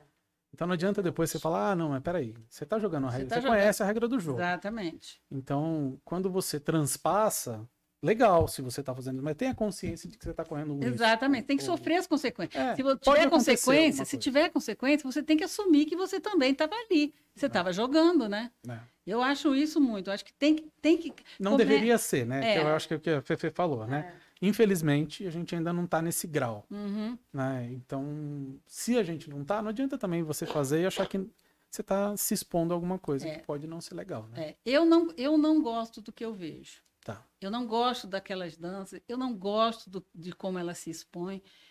Eu acho que não precisa, não tem necessidade. Sou de outra geração, mas eu sou super aberta, super moderna. Não tem necessidade disso Porque não tudo. tem um porquê, né? Que- É. Por que que tá acontecendo isso, É. né? Não é a maneira mais gostosa de dançar, não é a maneira mais É, eu, sou, eu sou da dança de salão, né? Eu danço forró. Hum, Tradicionalmente. delícia. também. E, e aí você vê hoje em dia, já não tá mais falando dama e cavaleiro, né? Tá falando quem conduz e quem é conduzido. Eu fiz lá no- na Califórnia, eu fiz uma aula de forró em Berkeley. Que eu fui numa aula de forró, dancei lá com francesa, com americana. E lá é muito claro, porque lá isso é muito forte, né? Não é cavaleiro e dama, é quem tá é, liderando e quem tá seguindo. Ah, é? Então eu andei recentemente indo nos forrós lá em Sorocaba e você vê as meninas estão fazendo aula de condução. Então já tem condução para mulheres, tem aula para Que isso. legal. Para cada vez para tentar quebrar um pouco esse negócio, né? Porque na dança de salão é o cavaleiro conduz e a mulher segue, né? E, e tá tudo bem. Ah, mas tem um lado que eu acho ótimo, porque a gente não tá falando do machismo. Falta homem para dançar. Quem gosta de dançar, principalmente forró, então se tiver mulher aprendendo a conduzir, eu vou achar ótimo também. Mas Porque a tem- gente sempre dança com as amigas É, e fica aquela coisa da gente não saber conduzir. Então eu acho muito bom também. tem. Enquanto os homens ainda não. Não, e tem muito se homem que morre de vergonha, não É, quer não dançar, e dança. a mulherada fica louca. Vamos dançar mulher com mulher, gente. Que delícia. Não sabem eles que tudo que a gente quer é um homem para dançar com a gente. Não é? Né? Um par, um homem que dança é o que faz mais sucesso. Eu tenho um filho que dança super bem, que É. é a alegria das festas. Faz Né? fila. É, É Ah, Não. uma hora tá pingando. É. De É, eu tanta lembro- mulher. Né? Eu, eu fiz Unicamp, né? Lá em Campinas. E era porque era o auge do forró universitário. E eu dei aula de forró lá. Então, eu, eu fiz de engenharia elétrica. E eu nunca esqueço o dia que eu estava dando aula, eu era do centro acadêmico. Então, a gente montou uma aula lá, e para quem quisesse, e vinha gente da, Uni, da Unicamp inteira.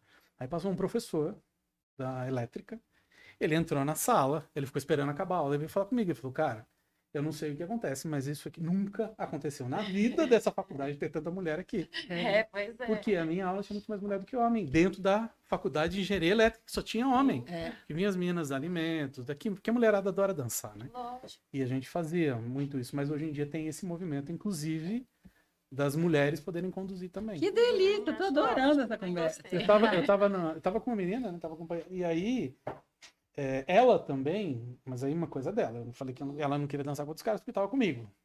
E aí tinha uma amiga minha que começou a chamar ela pra dançar, pra ela não dançasse comigo. Uhum. Que é uma menina que é instrutora também, e ficava chamando ela a noite inteira pra dançar. É legal. É, essa menina, eu acho que essa noite, eu só vi ela dançar uma vez sendo conduzida. Ela conduziu a noite inteira. É, porque a mulher, quando ela gosta, né? Ah, eu tenho muita amiga, parceira. Eu sempre amei forró também aqui em São Paulo, em vários. Não, eu sou daqui. E gente é desde no o Projeto grupo- Equilíbrio. A gente em grupo de seis meninas, o quê? Cada uma com a sua dupla ali, ó. Tá? Sempre. É. Isso é comum, normal. Isso ainda, tá mudando, ainda precisa mudar na minha geração, porque a minha geração não tem isso, não. Não é tem, muito né? difícil mulher com mulher. É. Muito você dançar. Ah, mas eu, eu tenho visto um pouco em dança de salão, quando você vai naquelas festas de terceira idade, porque não tem homem. Você imagina, se já não tem homem moço, homem velho, então eles morrem muito cedo. Pelo amor Eles de morrem muito cedo. Muito cedo, muito antes, então tá cheio de mulher sozinha. Né? Daí elas tiram as amigas, mas ainda é um pouco desconfortável, mas estão criando coragem. Mas é legal, tem isso, condução para mulheres, né? Lá em Sorocaba eu já sei que tem aqui em São Paulo, com certeza. deve Eu vou ter que agora, nessa instituição dessa que, na ASA, que eu comando essa instituição de caridade, a gente tem aula de dança. Eu vou começar, vou pôr lá para o professor. Vou começar a dar, pedir para Se ele quiser ensinar. até, de repente, trazer os meninos de Sorocaba fazer um workshop, alguma coisa Ia aqui. ser muito legal, ia ser São muito dois legal. gêmeos que são os professores de... Ah, a gente vai adorar. Porque a gente ficou dois legal. anos fechados, só, só mandando tudo para casa deles. Agora, em março, acho que eu abril, que agora com essa Omicron, né? Acho que a gente vai retornar. Mas vai ser. Nós temos 60 cursos lá. Um deles é de Agora- dança de salão. É, me, me conta mais então do que até que a gente tem aqui mais 30 minutos, né? Me conta um pouco mais do, do, do projeto 60 anos, o que está acontecendo, o que, que vai acontecer. Desculpa dar uma cortada no assunto aqui, mas senão a gente precisa, é. né? Não, o projeto 60 anos, ele, ele se especializou em duas coisas: moda e viagem. É moda. É, primeiro, a- as viagens que já estou há mais você sempre tempo. tá muito né, elegante. Eu não acho que eu estou elegante, acho que eu estou sempre Mas assim, despojadona. Mas eu gosto. Então, mas aí é o ponto, né? Que é de quem olha. Para mim, isso é elegância. É, eu Elegância, para mim, não é, é, é- é estar. É Eu uma acho que é elegância. confortável. Eu sou uma confortável. pessoa muito confortável hoje. Já Mas eu, quando- eu, eu, assim, o meu, na minha visão, você sempre tá elegante. Sempre Obrigada. vejo. Obrigada. Eu, como que eu- lembra que eu contei que começou com smoking sem manga? Então, aí eu comecei por as roupas que eu gostava. E o, nós, eu fiquei muito conhecida muito pelas roupas que eu gostava. E essas roupas, como eu já punha, eu viajava, já queriam viajar comigo, mas sempre entraram nessa moda que eu gosto. Eu acho que eu tenho um gosto legal para moda e eu sempre vou pondo fotos de roupa. Antes da pandemia, eu dei muito enfoque para as viagens. Quando veio a pandemia, eu falei, e agora? Parou tudo, evento, vi- né, as viagens, eu vou fazer o quê? Aí eu falei, ah, vou voltar para minhas roupas. Eu fiquei quatro meses travada, Rodrigo. De março a junho eu travei. Falei, cara, o que, que eu vou fazer? Eu não posso, não estava nada aberto para você comprar. Olha só. Aí, uma amiga minha que fazia umas roupas, um- umas roupas, uns pijamas maravilhosos, umas roupas um, para ficar em casa, me chamou.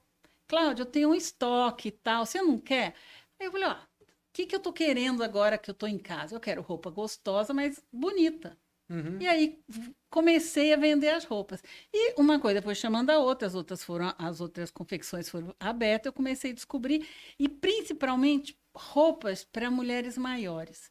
Eu sempre briguei que mulher gorda só tinha roupa feia. Dona de confecção de gorda não tem gosto. Acha que qualquer saco de batata amarrado tá bom.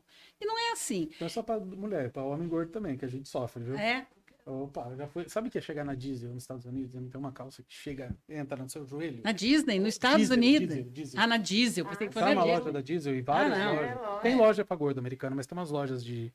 E você não acha roupa também. Então É. homem, homem sofre também. porque eu acho que lá nos Menos, Estados Unidos é o sofre. paraíso do plus size. né? É, mas eu tem as, amo. mas tem as marquinhas. Ah, na diesel, eu que tô falando é eu sou na diesel, eu não tinha nada. E... É. Eu não vou comprar da Disney porque não é para mim. É, foda-se. Eu tenho que comprar? Por que, que eu tenho que comprar de quem não quer que me vender? Mas vai lá, Ué, desculpa, né? não quero atrapalhar. Né? É. Então, mas o- aí eu, eu pensei nisso e comecei a vender. E dou muito valor para roupa bacana para mulher grande. Tá. Porque você só se sente muito desconfortável quando você não acha a roupa do seu tamanho. Tá.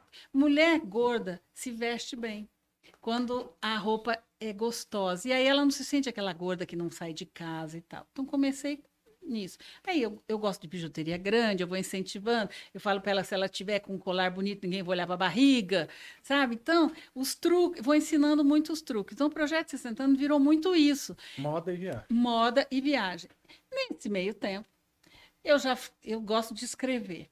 E comecei a colocar essas crônicas que eu faço. E um dia uma, uma editora portuguesa me chamou para eu colocar meus, algumas crônicas num livro e saiu Velezas.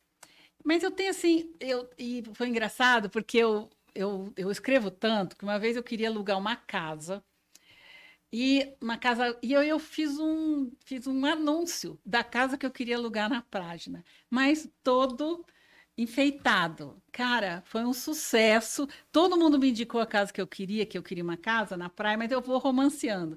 É. E, outra, e outra coisa, outro dia também, eu queria vender um vestido vermelho. E aí eu comecei uma história. Para eu vender o vestido vermelho, eu comecei uma história de uma mulher que tinha conhecido alguém na internet e que ia ter o primeiro encontro e com que roupa ela ia, porque isso me faz essa pergunta. Eu sempre falo, vai com vestido vermelho. Ela, aí eu comecei a contar a história dessa mulher se arrumando toda indecisa, que era a primeira vez que ia ver a pessoa, com que roupa ela ia, e ela pôs um vestido vermelho, ela estava com vergonha, e ela saiu na rua. Quando ela saiu na rua, todo mundo olhando com admiração. Ela empinou o corpo e foi encontrar com a pessoa. Mais ou menos isso porque eu queria vender o vestido vermelho. A editora falou: Cláudio, você não quer escrever um livro agora de um- uma história? Um... Né? Então, uma coisa. Você vai- tá, você tá escrevendo. Você eu vai. não comecei a escrever eu, porque foi agora, em novembro, né? Mas eu vou escrever, porque eu tenho essa mulher mais velha, com essa angústia de conhecer. Eu tenho esse, essa persona para eu Sim. escrever. Mas você vê que uma coisa leva a outra. Muito legal. Né? Então, eu escrevi esse Belezas e agora eu quero fazer esse livro, porque eu adoro escrever. E eu, eu incentivo muito mulher a escrever, Rodrigo, porque você tem que contar teus caos. Toda mulher tem uma história interessante.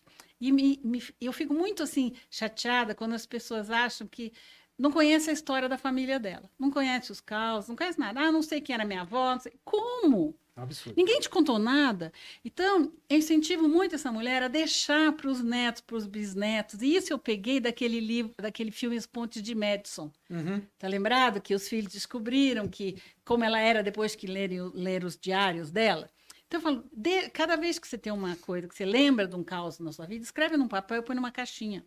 Um dia você tem um livro pronto para você deixar para os seus netos, bisnetos. Quem sabe uma editora veja, hoje tem várias editoras que fazem o livro para você, né? Uhum. Mas conte as suas histórias, porque a nossa. Todo mundo fala, ah, velho adora contar história. Porque o que, que nós temos? História. Né? E você não pode guardar só para Mas, você. mas posso falar um negócio? Vocês Uhum. têm sabedoria.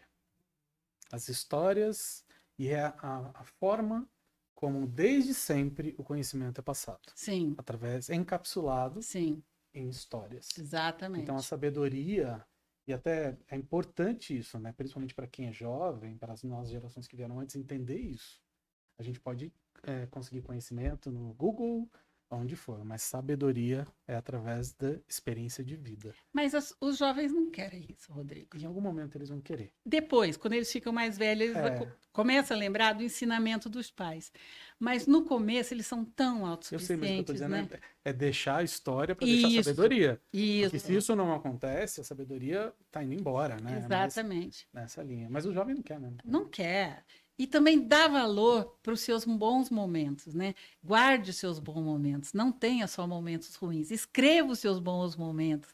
Eu estou sempre contando história dos meus natais, dos aniversários, do- das coisas. Tudo aquilo, aquelas bobagens que filho fala. Guarde, escreva. Porque isso é tão. Nós temos na família, a gente está sempre lembrando. A Fefe é ótima. A gente viajava e ela é a, a última, né?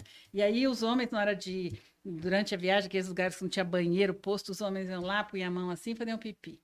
E aí ficava na beira da estrada e a Fernanda, mãe, por que, que eu não posso fazer isso? Eu falei, filha, porque deles é tão fácil. Um dia ela virou e falou, mãe, eu vou pedir para o papai comprar um pinto para mim. Aí, resolveu o problema. Lógico. Eu passei uma infância pedindo para ele comprar um pinto para mim. Eu tinha certeza absoluta que era uma coisa fácil que comprava assim na, no caixa do supermercado, sabe? Bem no- onde vende pilha. Eu achava que ficava ali. Ele voltava do mercado. Eu ficava tão decepcionada. Você não comprou um pinto para mim. Quem dera, né? Se você passa assim. Então você vai ter coisas que ficam na família. Eu tenho um filho, família grande, cinco, quatro filhos, mas eu tinha mais uma que a gente agregou em casa. Daquela mesa sempre com os 14 lugares, amigos e tal. E aí, todo mundo conversando, e o jantar na minha casa era sagrado. Oito e meia tem que estar em casa, não faça nada à noite, porque tem que jantar. Não podia nem estudar à noite. Nada. Tem que jantar, porque é a hora que você fica sabendo o que está acontecendo com a sua família. Só que um monte de gente conversando, alguém não vai, alguém vai falar que ninguém vai prestar atenção.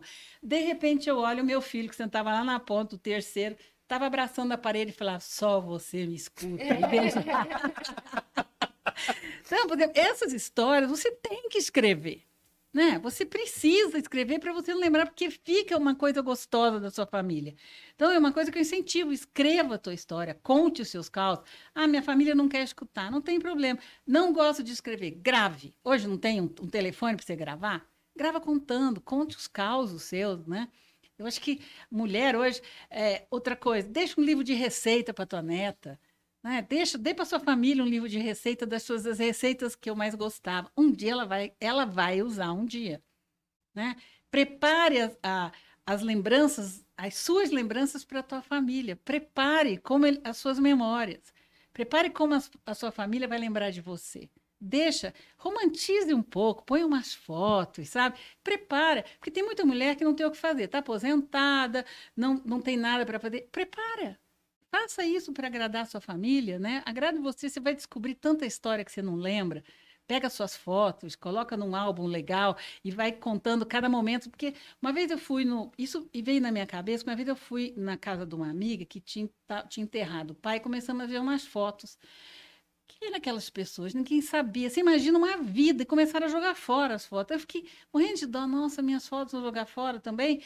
Mas também não sabem nem o que, que é. Então conte, nesse dia eu fiz isso, eu estava com fulano. eu fui- Porque é tão gostoso quando você vê, lê as coisas que aconteceram com a sua família, né? Total. Então, e muita gente não dá valor, não quer saber.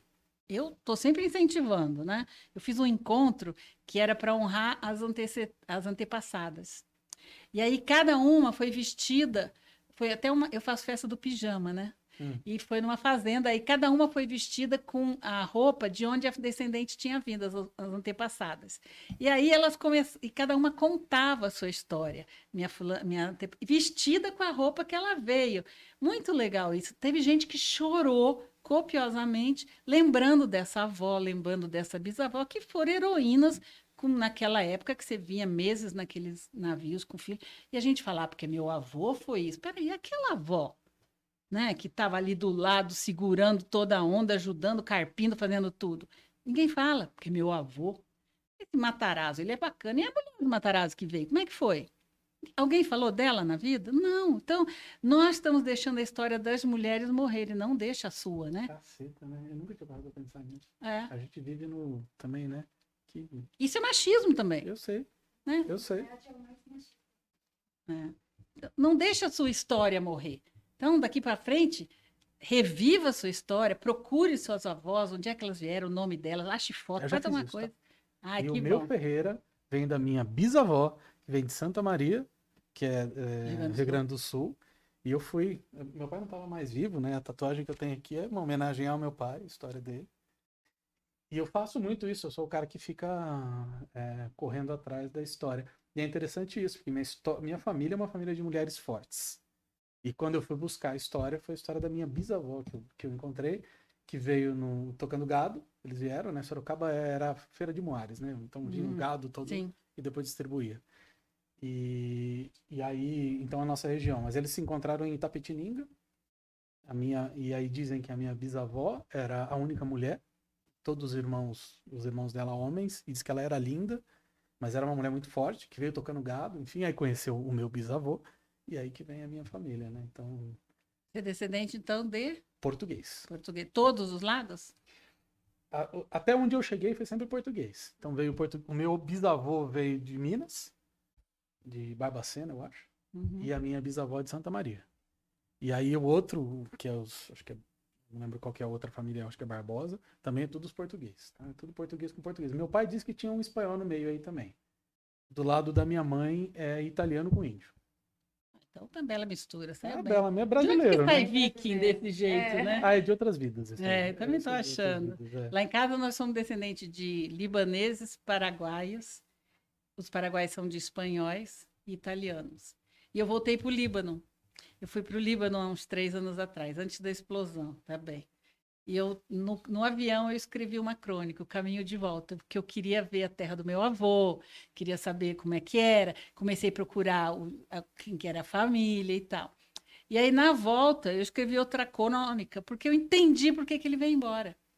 Eu não entendia por que, que ele saía da terra dele, na- mas quando eu estive lá, eu já entendi por que, que ele voltou. Porque ele, e nunca mais voltou, né? Por que, que ele veio para o Brasil e nunca mais por quê?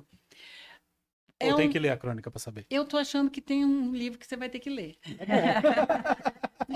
e é muito legal quando você vai para a terra dos seus antepassados, né? Sim. Foi a hora que eu comecei a procurar a minha história, a minha família. a- eu, eu venho de uma família chamada Neder. É, o sobrenome é Neder, mas tem muita gente com nome de Neder. Eu nunca entendi como é que o meu sobrenome era nome. E aí eu descobri. E foi porque eu voltei para lá que eu fui descobrindo, escrafuchei primas e tal lá, né? E não- o Neder era nome realmente Ah, era nome. era nome. O Néder era nome de um deles. Eh, eram três irmãos, um chamava Néder, outro chamava Nar e outro chamava Schweire, com outro sobrenome. Eles, eles, a irmã deles foi raptada e morta por um alguém lá. E eles mataram essa pessoa e tiveram que fugir da Síria e foram para o Líbano. No Líbano eles pegaram o nome, virou sobrenome e eles passaram- e arrumaram outro nome. Entendi. Então- Então, saiu três famílias. É, e porque eu nunca, eu também nunca entendia como é que eu era prima do Schweire, prima de Nar. Tá. E aí eu descobri agora. Mas é porque eu Ah. voltei para lá, escrafuchei prima, escrafu, escraf, fui escrafunchando, né, para ver o porquê que era. E aí você vai descobrir. Então, só porque eu voltei, senão também ia passar batido, né? Genial. É, e, e também tem essa família minha paraguaia, que é essa minha avó, brava, baixinha, pequenininha, um horror de brava. Aí você começa a descobrir as coisas. E hoje eu dou, por exemplo, quem era essa minha avó que mataram, essa minha tia que mataram? Só saiu o nome dos três homens, nem sabia que eu tinha uma tia. Não sei o nome das minhas avós lá do Líbano. Olha que coisa interessante. Então, como é que nós deixamos a história das mulheres morrerem? Né? Tá na hora da gente reviver e manter essas histórias. E é passando de uma para outra, de uma geração. Pode ter certeza que seus filhos vão deixar para alguém, vai deixar para o neto, para o bisneto. Eles vão um dia chegar na nossa idade e querer que saibam também, né? Ah, com certeza. Eu fui, assim, eu tive que começar co- no escuro. Ninguém nunca tinha feito. Olha que E legal. sabe como eu descobri tudo isso? Como? Você, você conhece a história, né? Eu fui pra minha cidade de Piraju e aí eu falei, ah, vou comprar um terreno. Aí fiquei lá procurando, enfim, aí parei num lugar, tava olhando o terreno, apareceu um velho lá. Ele falou pra mim assim, o que você tá fazendo aqui? Meio bravo, eu falei, não, eu tô olhando o terreno aqui. Mas quem é você? Aí eu mostrei a tatuagem pra ele. Ele falou, a minha, a minha sobrinha era garota de, a garota de propaganda, né? Da Ersic. Eu falei, eu sou filho do Vasco. Ele, você é filho do Vasco? O Vasco era meu amigo, aí pronto. Aí o cara me indicou quem era o dono de todos os terrenos, eu bati na casa de uma mulher. Cheguei lá e falei, "Ah, eu queria ver o terreno, assim, mas quem é você? "Ah, filho do Vasco. Ela olhou pra minha cara, para, parou assim. Falou assim, você pode voltar mais tarde? Eu falei, posso. Eu queria que meu filho estivesse aqui, eu falei, tá bom. Aí eu fui no restaurante, enfim, ela me ligou, eu voltei. Quando eu voltei, ela tinha um, um monte de documento em cima da mesa e a árvore genealógica. Que legal. Aquele terreno era do meu pai. Meu pai tinha vendido pro Tá marido dela. brincando. Não. E a gente era parente. Olha que então ela bárbaro. tinha a árvore genealógica da minha família. E ela me entregou. Ai, que máximo. Eu falei, não, não é possível. Isso me arrepia. Aí você fala que é sorte? É, é sorte, né? Aham. E ela virou pra mim e falou assim: seu pai que pediu pra você vir aqui. Eu falei, olha, desculpa, né? Meu pai já faleceu. Ela falou, eu sei. Ai, meu Tá Deus, arrepia mesmo. Arrepia.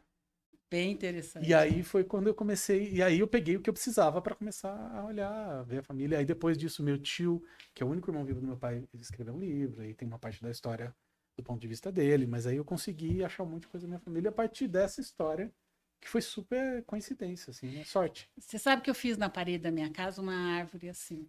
E aí eu pedi para os filhos para eles me darem os quadros, as fotos, Tá. para o filho saber, olha, eu sou filho desse, eu sou filho daquele, eu sou vim daqui, vim daqui, vim daqui, né? Até para pôr isso na cabecinha deles. E o meu neto, o filho do outro filho meu, ele fez um trabalho na escola. Aí que ele queria do livro, descobriu até a oitava geração, e ele queria saber quem era. Então, de vez em quando, eu mando foto para ele dos avós. Outro dia eu achei uma foto do seu bisavô abrindo, Eu seu, vi, não, eu seu vi. tetravô, Aham. abrindo uma, garra- uma garrafa de champanhe no, no Réveillon. Ah, Mandei demais. ela de presente para todo mundo de Feliz Ano Novo, né? Na... No Sabre? É, bem, não, não É, sabe é- não. E é muito legal, porque a gente fica tentando se reconhecer, né? Você fica tentando Aham. ver ali na foto com quem que você parece, quem que você puxou. Vai escutando Não, você é minha também. cara, pode Sou, parar. é, eu sei, Ah. não tem jeito. Nem, É, nem hora que procuro tira a lá na máscara é do igual meu assim, pai. né? é, eu nem- Você é minha cara. Tem jeito. Mas é muito legal ver. E aí agora a família começou a mandar fotos antigas pra gente, né? Pra gente voltar a ver essa família. Porque também ninguém tá podendo se encontrar muito. Então, vai matando um pouco a saudade da tua infância, né? Total. Fotografias, as fotografias são deliciosas. Que pena que tá todo mundo muito no celular, porque as fotos do celular um dia você vai tirando, É. né? A gente tem que imprimir um pouco para deixar, né? E tem que contar pro filho, porque eu tenho uma impressão que só o filho mais velho sabe as histórias da família. Eu vejo com meu marido, também é o caçula como eu. Minha irmã sabe quem que é o tio avô de não sei o que, a Hum, tia sabe. não sei o que. Aí quando a gente vai pro interior, ela fala: Oi, tio Fulano, vem aqui, esse aqui é minha irmã, ó, esse aqui é o tio, esse é o primo. Eu falo, gente, que vergonha, eu não sei nada dessa família. A gente se sente até mal, né? Você que estuda autoconhecimento, espiritualidade, sabe a importância da gente conhecer a história dos nossos ancestrais, até pra gente se conhecer, É né? isso que eu tava pensando quando eu tava falando, né? Que Uhum. trabalho na constelação da sua família você tá fazendo, que reflete É. pra eles depois, né? Uhum. É. Cada momento que esse nozinho é amarrado, é algo que não precisa mais acontecer Exatamente. depois. E no- no todas sistema nós familiar, podemos né? fazer isso, né? Todo mundo pode fazer isso e deve fazer isso. Acho muito legal. Estou sempre inspirando. Quem sabe um dia vira um livro, né? Então, vamos. E eu estou aí no meu para fazer uma história, depois eu vou mostrar. Eu tô esse livro vermelho vai ser esse vestido vermelho vai ser uma coisa muito Que interessante. E, e aí, e as viagens? Como é que tá isso? Olha, as viagens co- recomeçaram em novembro. Nós fomos para a Praia do Forte, foi maravilhoso. Não aconteceu nada com ninguém, todo mundo super bem, porque eu ando privilegiando fazer viagens pelo Brasil. Tá. Porque lá fora você não sabe o que vai virar. Né? Você não sabe quem Não, país. imagina alguém pega Covid e não pode voltar pro país. Pois é, Fica você não- preso, Fica é? preso. Então, este ano nós planejamos algumas viagens. Tem até uma espetacular que é essa do Amazonas, que é em fevereiro. Estou vendo se eu que consigo é passar. Amazonas? O Amazonas, o Amazonas é um, um navio de luxo É. que vai pelo rio ou pelo rio eh, Solimões ou pelo Negro. São quatro, cinco dias. É de luxo. É de luxo. Eu já fiz, mas no. Não, no- é de luxo. Eu fiz cinco dias no Negro. Então. Dormi uma noite na floresta. Não, é de luxo esse. É assim, todo, o navio todo com cabines externas, a comida espetacular, os passeios estão todos incluídos, tem passeios maravilhosos. Você vai ver o amanhecer dentro do, do rio, lá, vai- o anoitecer no rio, você vai ver os botos. Você, eles têm um, dia que você embren- vai embrenhar na, na selva mesmo. Então, a gente eles... embrenhou, só que a gente dormiu. Não, nós não A gente dormimos. decidiu. Ele falou: se vocês quiserem ter o custo extra, ele falou: queremos. Não, nós não. Tava aí um monte não, de muito espanhol. obrigada, eu agradeço. Tá bom? Foi bom? A gente Foi, tinha duas horas. onça, tinha uma onça rodeando o nosso Não. acampamento a noite inteira. Não, muito obrigada. Foi, foi bom o que aconteceu. A gente vai meia hora e volta. E, mas aí você entra e eles começam a te explicar toda a parte de sobrevivência. A gente vai pescar, piranha, mas pesca, né? Vocês Eles conseguiram pegar? Conseguimos, Eu não piranha. peguei. Piranha só. Piranha. É, Eu conseguimos. fui lá com os pedaços de coisa aqui, no caiaque. É. Não pegamos piranha. É, Ninguém você estava no caiaque, por isso. Nossa, Ah, era no mais, caiaque. maior. Mais chique. e foi muito engraçado, porque nós éramos mais de 60 mulheres. Nós éramos. E aí eu falei, eu quero ir lá na selva. Não, não, vocês não vão, porque são duas horas para ir. Eu falei, moço, eu estou trazendo metade do seu navio, porque é um navio pequeno, são 170 pessoas só. Eu estou trazendo, eu vou, eu quero ir. Eles não acreditaram. Então tá bom, vê quem vai. Todas resolveram ir. Aí fomos. Eu falei, em vez de você fazer uma hora caminhando e uma hora voltando, como nós estamos tomando conta do barco, dos dois barcos que estão levando a gente, você faz só meia hora ainda e meia hora voltando. Para a gente é o suficiente. Tá bom, tá bom. Chegamos, não demos um trabalho, fomos, voltamos, ninguém reclamou de nada, fizemos tudo, fomos juntos, pronto. Aí na volta ele chegou, aí quando eu voltei, o comandante do navio falou: E aí, Cláudio, como foi? Eu falei: Tem uma reclamação. "Qual foi?" Na volta tinha água, nós queremos cerveja. Aí eu falei: Não acredito, não. Onde é que você vai passar aquele calor infernal? Na volta tem uma aguinha? Nós queremos uma cerveja. Ele falou: Na próxima eu resolvo. então, vê, tem preconceito contra idoso. Ah, não pode fazer. E todas elas querem fazer tudo. Né? Nós fomos para Foz do Iguaçu, aí o rapaz chegou e falou: vocês querem aquele sem emoção? Não, nós queremos com emoção. O barco da emoção era lotado, sem emoção tinham três. Então você tem noção. Fomos, aí fomos lá debaixo da cachoeira. Na hora eu dei um medo, aquele barco que vai muito rápido, deu um certo medo. Aí, quando fomos debaixo da cachoeira, todo mundo encharcado, aí ele falou: voltamos, todo mundo sem combinar. De novo, de novo. O cara falou: ah, essa velharada tá com tudo. A gente está pronta para aproveitar a vida, né? Nós estamos, a gente faz voo de balão. Então, agora nós estamos querendo é, fazer balão pelo mundo. Então, toda viagem que eu vou fazer daqui para frente, eu quero fazer. Por exemplo, Pantanal, eu estou bolando uma agora para o Pantanal, já até saiu. Nós contratamos o cara para ir do balão, de- o cara de São Paulo, para ir pro, com um balão para nós. Então, a gente quer, assim, ver o mundo de cima também.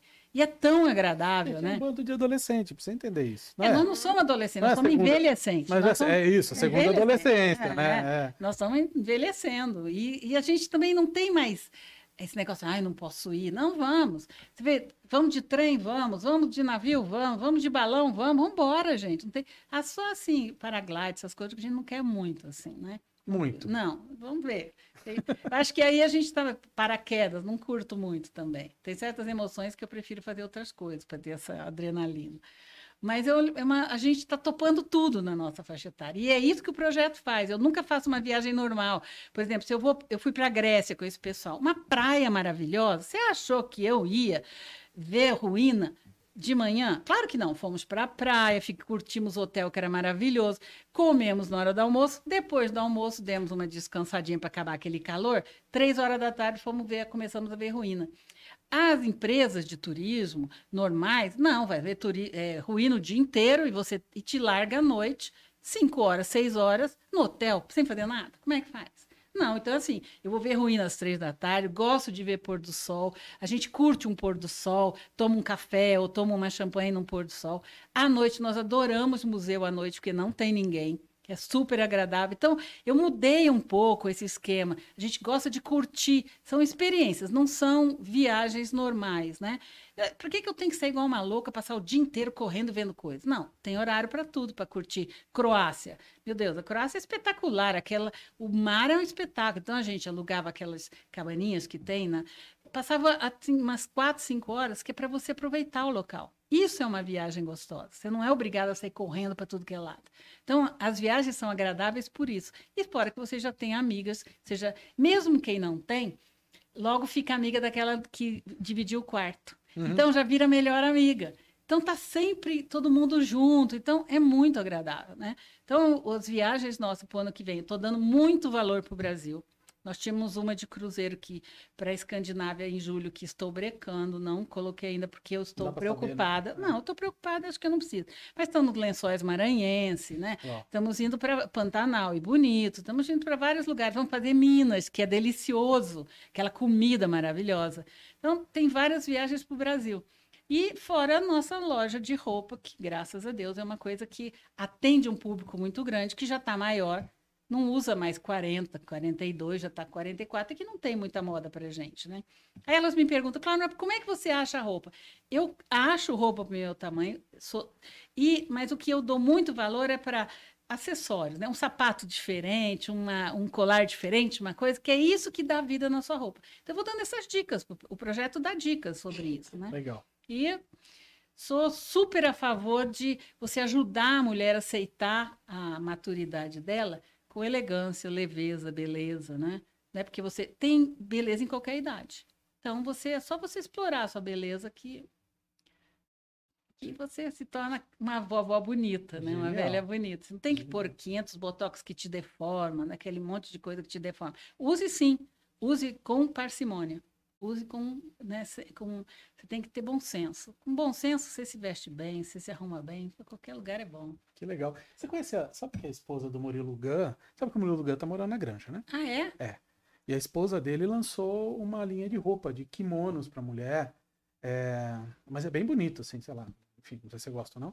Mas me pareceu bem legal, assim. Eu vi. Depois eu te passo. Eu não lembro de cabeça. Plus size? Então, mas como é kimono, sim, né? Deve ter. Mas é isso que eu tô falando. mas eu vou te Fala falar, com ela pra vocês lançarem uma, falar, col- uma. Porque é muito difícil. É. É, que, e as pessoas não gostam muito de vender para plus size. Acho que ela não fica bonita, não fica elegante, aí de- denigre um pouco a marca. Tá. Por isso que você não acha roupa plus size muito bacana. E tem a Andrea, né? Como que é o nome da Andrea?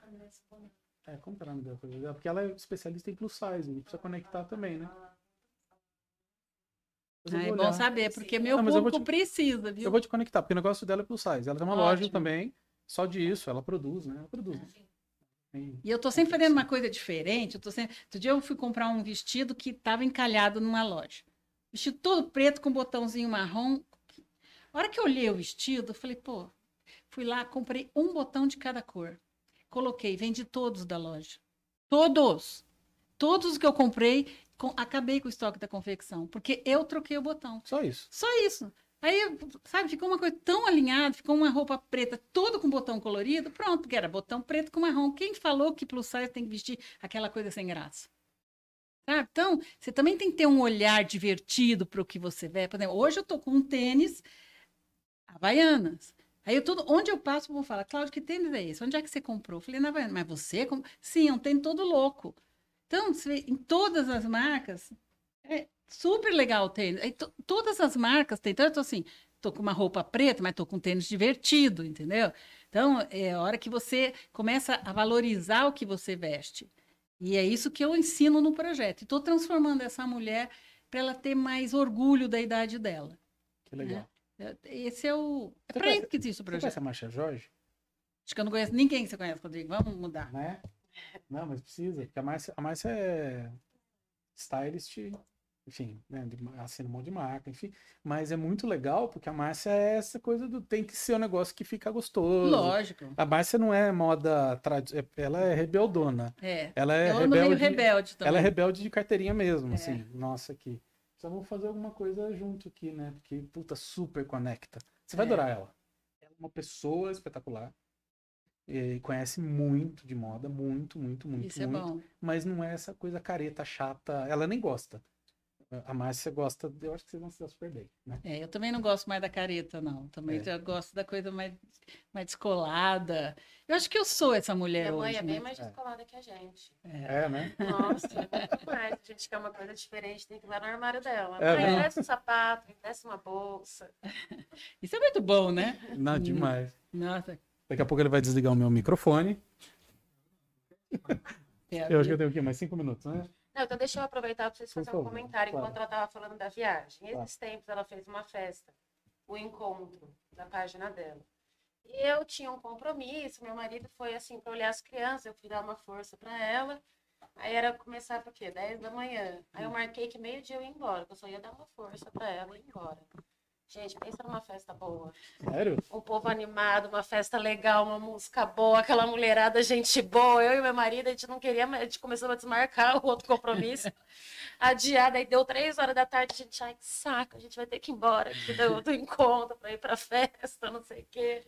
Então, assim, é um povo muito legal, animado mesmo. E minha mãe sabe fazer festa como ninguém. Não é porque é minha mãe, não. Mas, Mas é assim, é festa de filho de um ano de idade. É to- todas as festas, filhos. Minha, minha sobrinha, né? Os sobrinhos todos. Vovó, mãe, vem aqui arrumar a festa pra mim. Mãe, você acha que eu peço isso, peço aquilo, o que que eu faço? Então, assim, sabe fazer festa como ninguém. E durante a festa a gente ficava, gente, não tem ninguém. É ela que prepara tudo. Não é que tem uma pessoa por trás que contrata o buffet. Não, é tudo dela. é mesmo. Sabe fazer festa como ninguém. E aí o público animado. E ela, o foi lá, pessoal- em- e ela em casa que eu recebo as mulheres, no primeiro dia dos encontros, né? Então a festa, primeira vez Não, gente, festa boa. É. Tipo, Fazia tempo que eu não ia numa festa Não, boa, assim. duas bandas, legal. cada na banda, Duas bandas. duas bandas, duas, com- cada banda com sete elementos, Aham. né? Uma foi uma... Ah, festinha, assim, né? É. Duas Não, assim, bandas. acaba- acabou com as festas universitárias, entendeu? Nem quero nas da minha faculdade. Quero Gente, quatro bartenders. 60. Quatro bartenders. Não davam conta de fazer caipirinha para Não. todo mundo. Google, não davam. Google quatro. Boys não tinha. Não, Google Boy não tinha. Ainda. Mas olha, quatro bartenders. Não Ah. duvido que um dia a gente vai chegar lá e vai ver.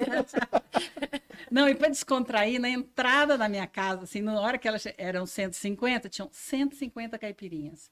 Então, cada uma que entrava já pegava uma para brindar. Ah, já entraram animados, nem vergonha tinham, né? E, o, e elas já, já se encontraram, Diante, fica todo mundo no mesmo hotel, aqui em São Paulo e tal. Tá. Então, vira. E aí, à noite, fomos para um teatro, assistir uma, um, um cover do Fred Mercury, um tributo. né? Então, é um, programa de fim de semana. Então, elas amam, né? E lá em casa, o embalo é, é feroz. É, gente, E eu sempre é assim, contrato não. gente, eu contrato bailarinos para dançar junto com elas, vou chamando. Então, é sum- sempre muito animada, né? e eu Ah, adoro, gente, adoro fazer festa. Adoro. Que bom que você gostou, não sabia disso. Não Ah, sabia disso. vamos, vamos, vamos. Tô E a feliz. gente ainda foi pra festa de criança, de- tudo bêbado, porque depois era festa de criança. Eu tinha certeza, falei, gente, festa do projeto 60 anos, eu vou ficar aqui duas horinhas. E depois vou pra festa de criança, o quê? Fiquei cinco horas, ainda saí bêbada. As crianças me chamando, eu, ai, que saco, tenho que ir, droga. Que bom. Então, esse é o projeto 60 anos, que está comigo há seis anos. Legal. e que é minha cria, né? Eu falo que se, se você fizer outra coisa, você vai esquecer o projeto. Não, não vou esquecer, não. Eu, o projeto é meu filho, e filho você não esquece. Talvez eu não cuide tanto quanto eu cuido, mas eu sou apaixonada pelo que eu faço. Larguei tudo para fazer isso. Sou realizado.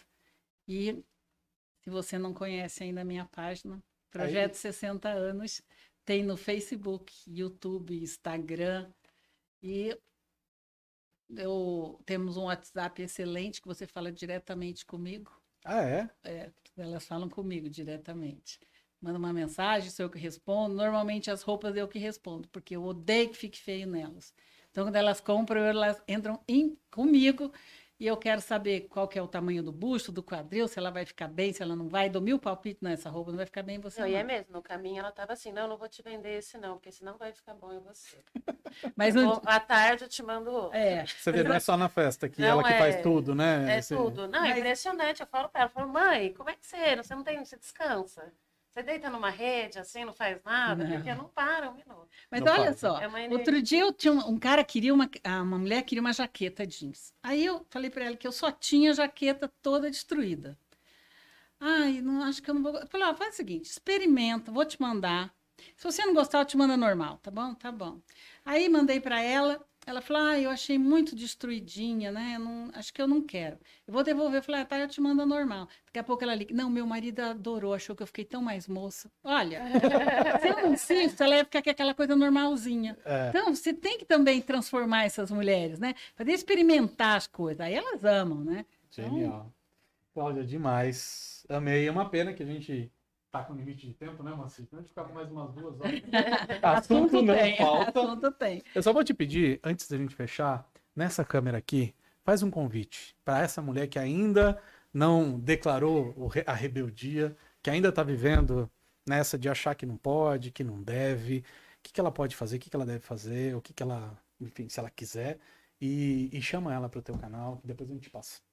Olha, eu, eu tenho um canal que vai te ajudar sempre a se, aceitar a sua velhice, aceitar suas rugas, aceitar sua história, transformar tudo isso numa coisa maravilhosa para você e principalmente para tua família. Meu canal se chama Projeto 60 Anos. Fala de moda, beleza, tem viagem, você faz amizade, você tem coisas super interessantes. Eu adoro arte, vou pondo artigos de coisas de arte para você conhecer. E eu acho que vai ser maravilhoso se você vier participar desse projeto. A gente está nas redes sociais, está em todas as redes sociais, Facebook, Instagram, YouTube, e eu tenho certeza que você vai ser uma seguidora ativa, porque o que estão querendo que, a, que o mundo espera da gente é que a gente esteja na frente de uma televisão e esperando a morte. E a gente só começou a viver agora. Então, vem, vem para o Projeto 70 Anos, vem comigo que eu vou te ajudar nisso. Tá bom? Um beijo. Caralho, dá vontade, né? que pariu! Nossa, demais, Tá Cláudia. bom. Adorei, Também adorei. adorei. É uma pena que foi só que duas horas e meia que a gente tá conversando. Dava pra gente falar umas cinco fácil. um assunto tem bastante. E eu queria dizer que foi um prazer, assim, eu fiquei, ficou muito feliz e honrado pelas, pelo, por tudo que você contou pra gente hoje aqui. E queria dizer que eu sou seu fãzaço. Obrigada. De verdade. Muito Assim, obrigada tô pelo convite. coração, tá? Obrigada pelo convite, Rodrigo. Nossa, E- é, é, é muito, muito importante a gente conhecer mulheres como você. Obrigada. É muito inspirador, assim, porque a gente vê mulheres apagadas, mulheres. E assim, e, e a hora que a gente vê a sua luz, você fala, meu Deus do céu. Obrigada. Assim, quero muito, minha mãe vai assistir. E quero muito que minha mãe vai fazer uma viagem com você, tenho certeza. Já falei, mãe, Oba! escolhe aí qual que você quer que nós vamos Tem um fazer. monte, tem um monte. E obrigado mesmo, viu? Eu que Obrigado. agradeço. Eu, eu- eu preciso dizer, eu sou uma pessoa melhor depois da nossa conversa. Obrigada. É. Muito obrigada, Rodrigo, pelo convite. Me sinto honrada. Obrigado. E agradecer essas duas aqui, ó. Beijo, que São meninas, as que também me ajudam todos os Muito dias. né, obrigada, viu? melhor, né? pelo convite. Obrigada, filha. Agradecer a Fê, o Marquinho que tá aqui com a gente. Obrigada, Sempre Marquinhos. a 312, que é o estúdio que a gente faz aqui, que é o nosso parceiro, o Moacir que tá com a gente aqui. É isso, gente. Muito obrigado. Esse foi mais um Rebeldismos. Um abraço. Outro.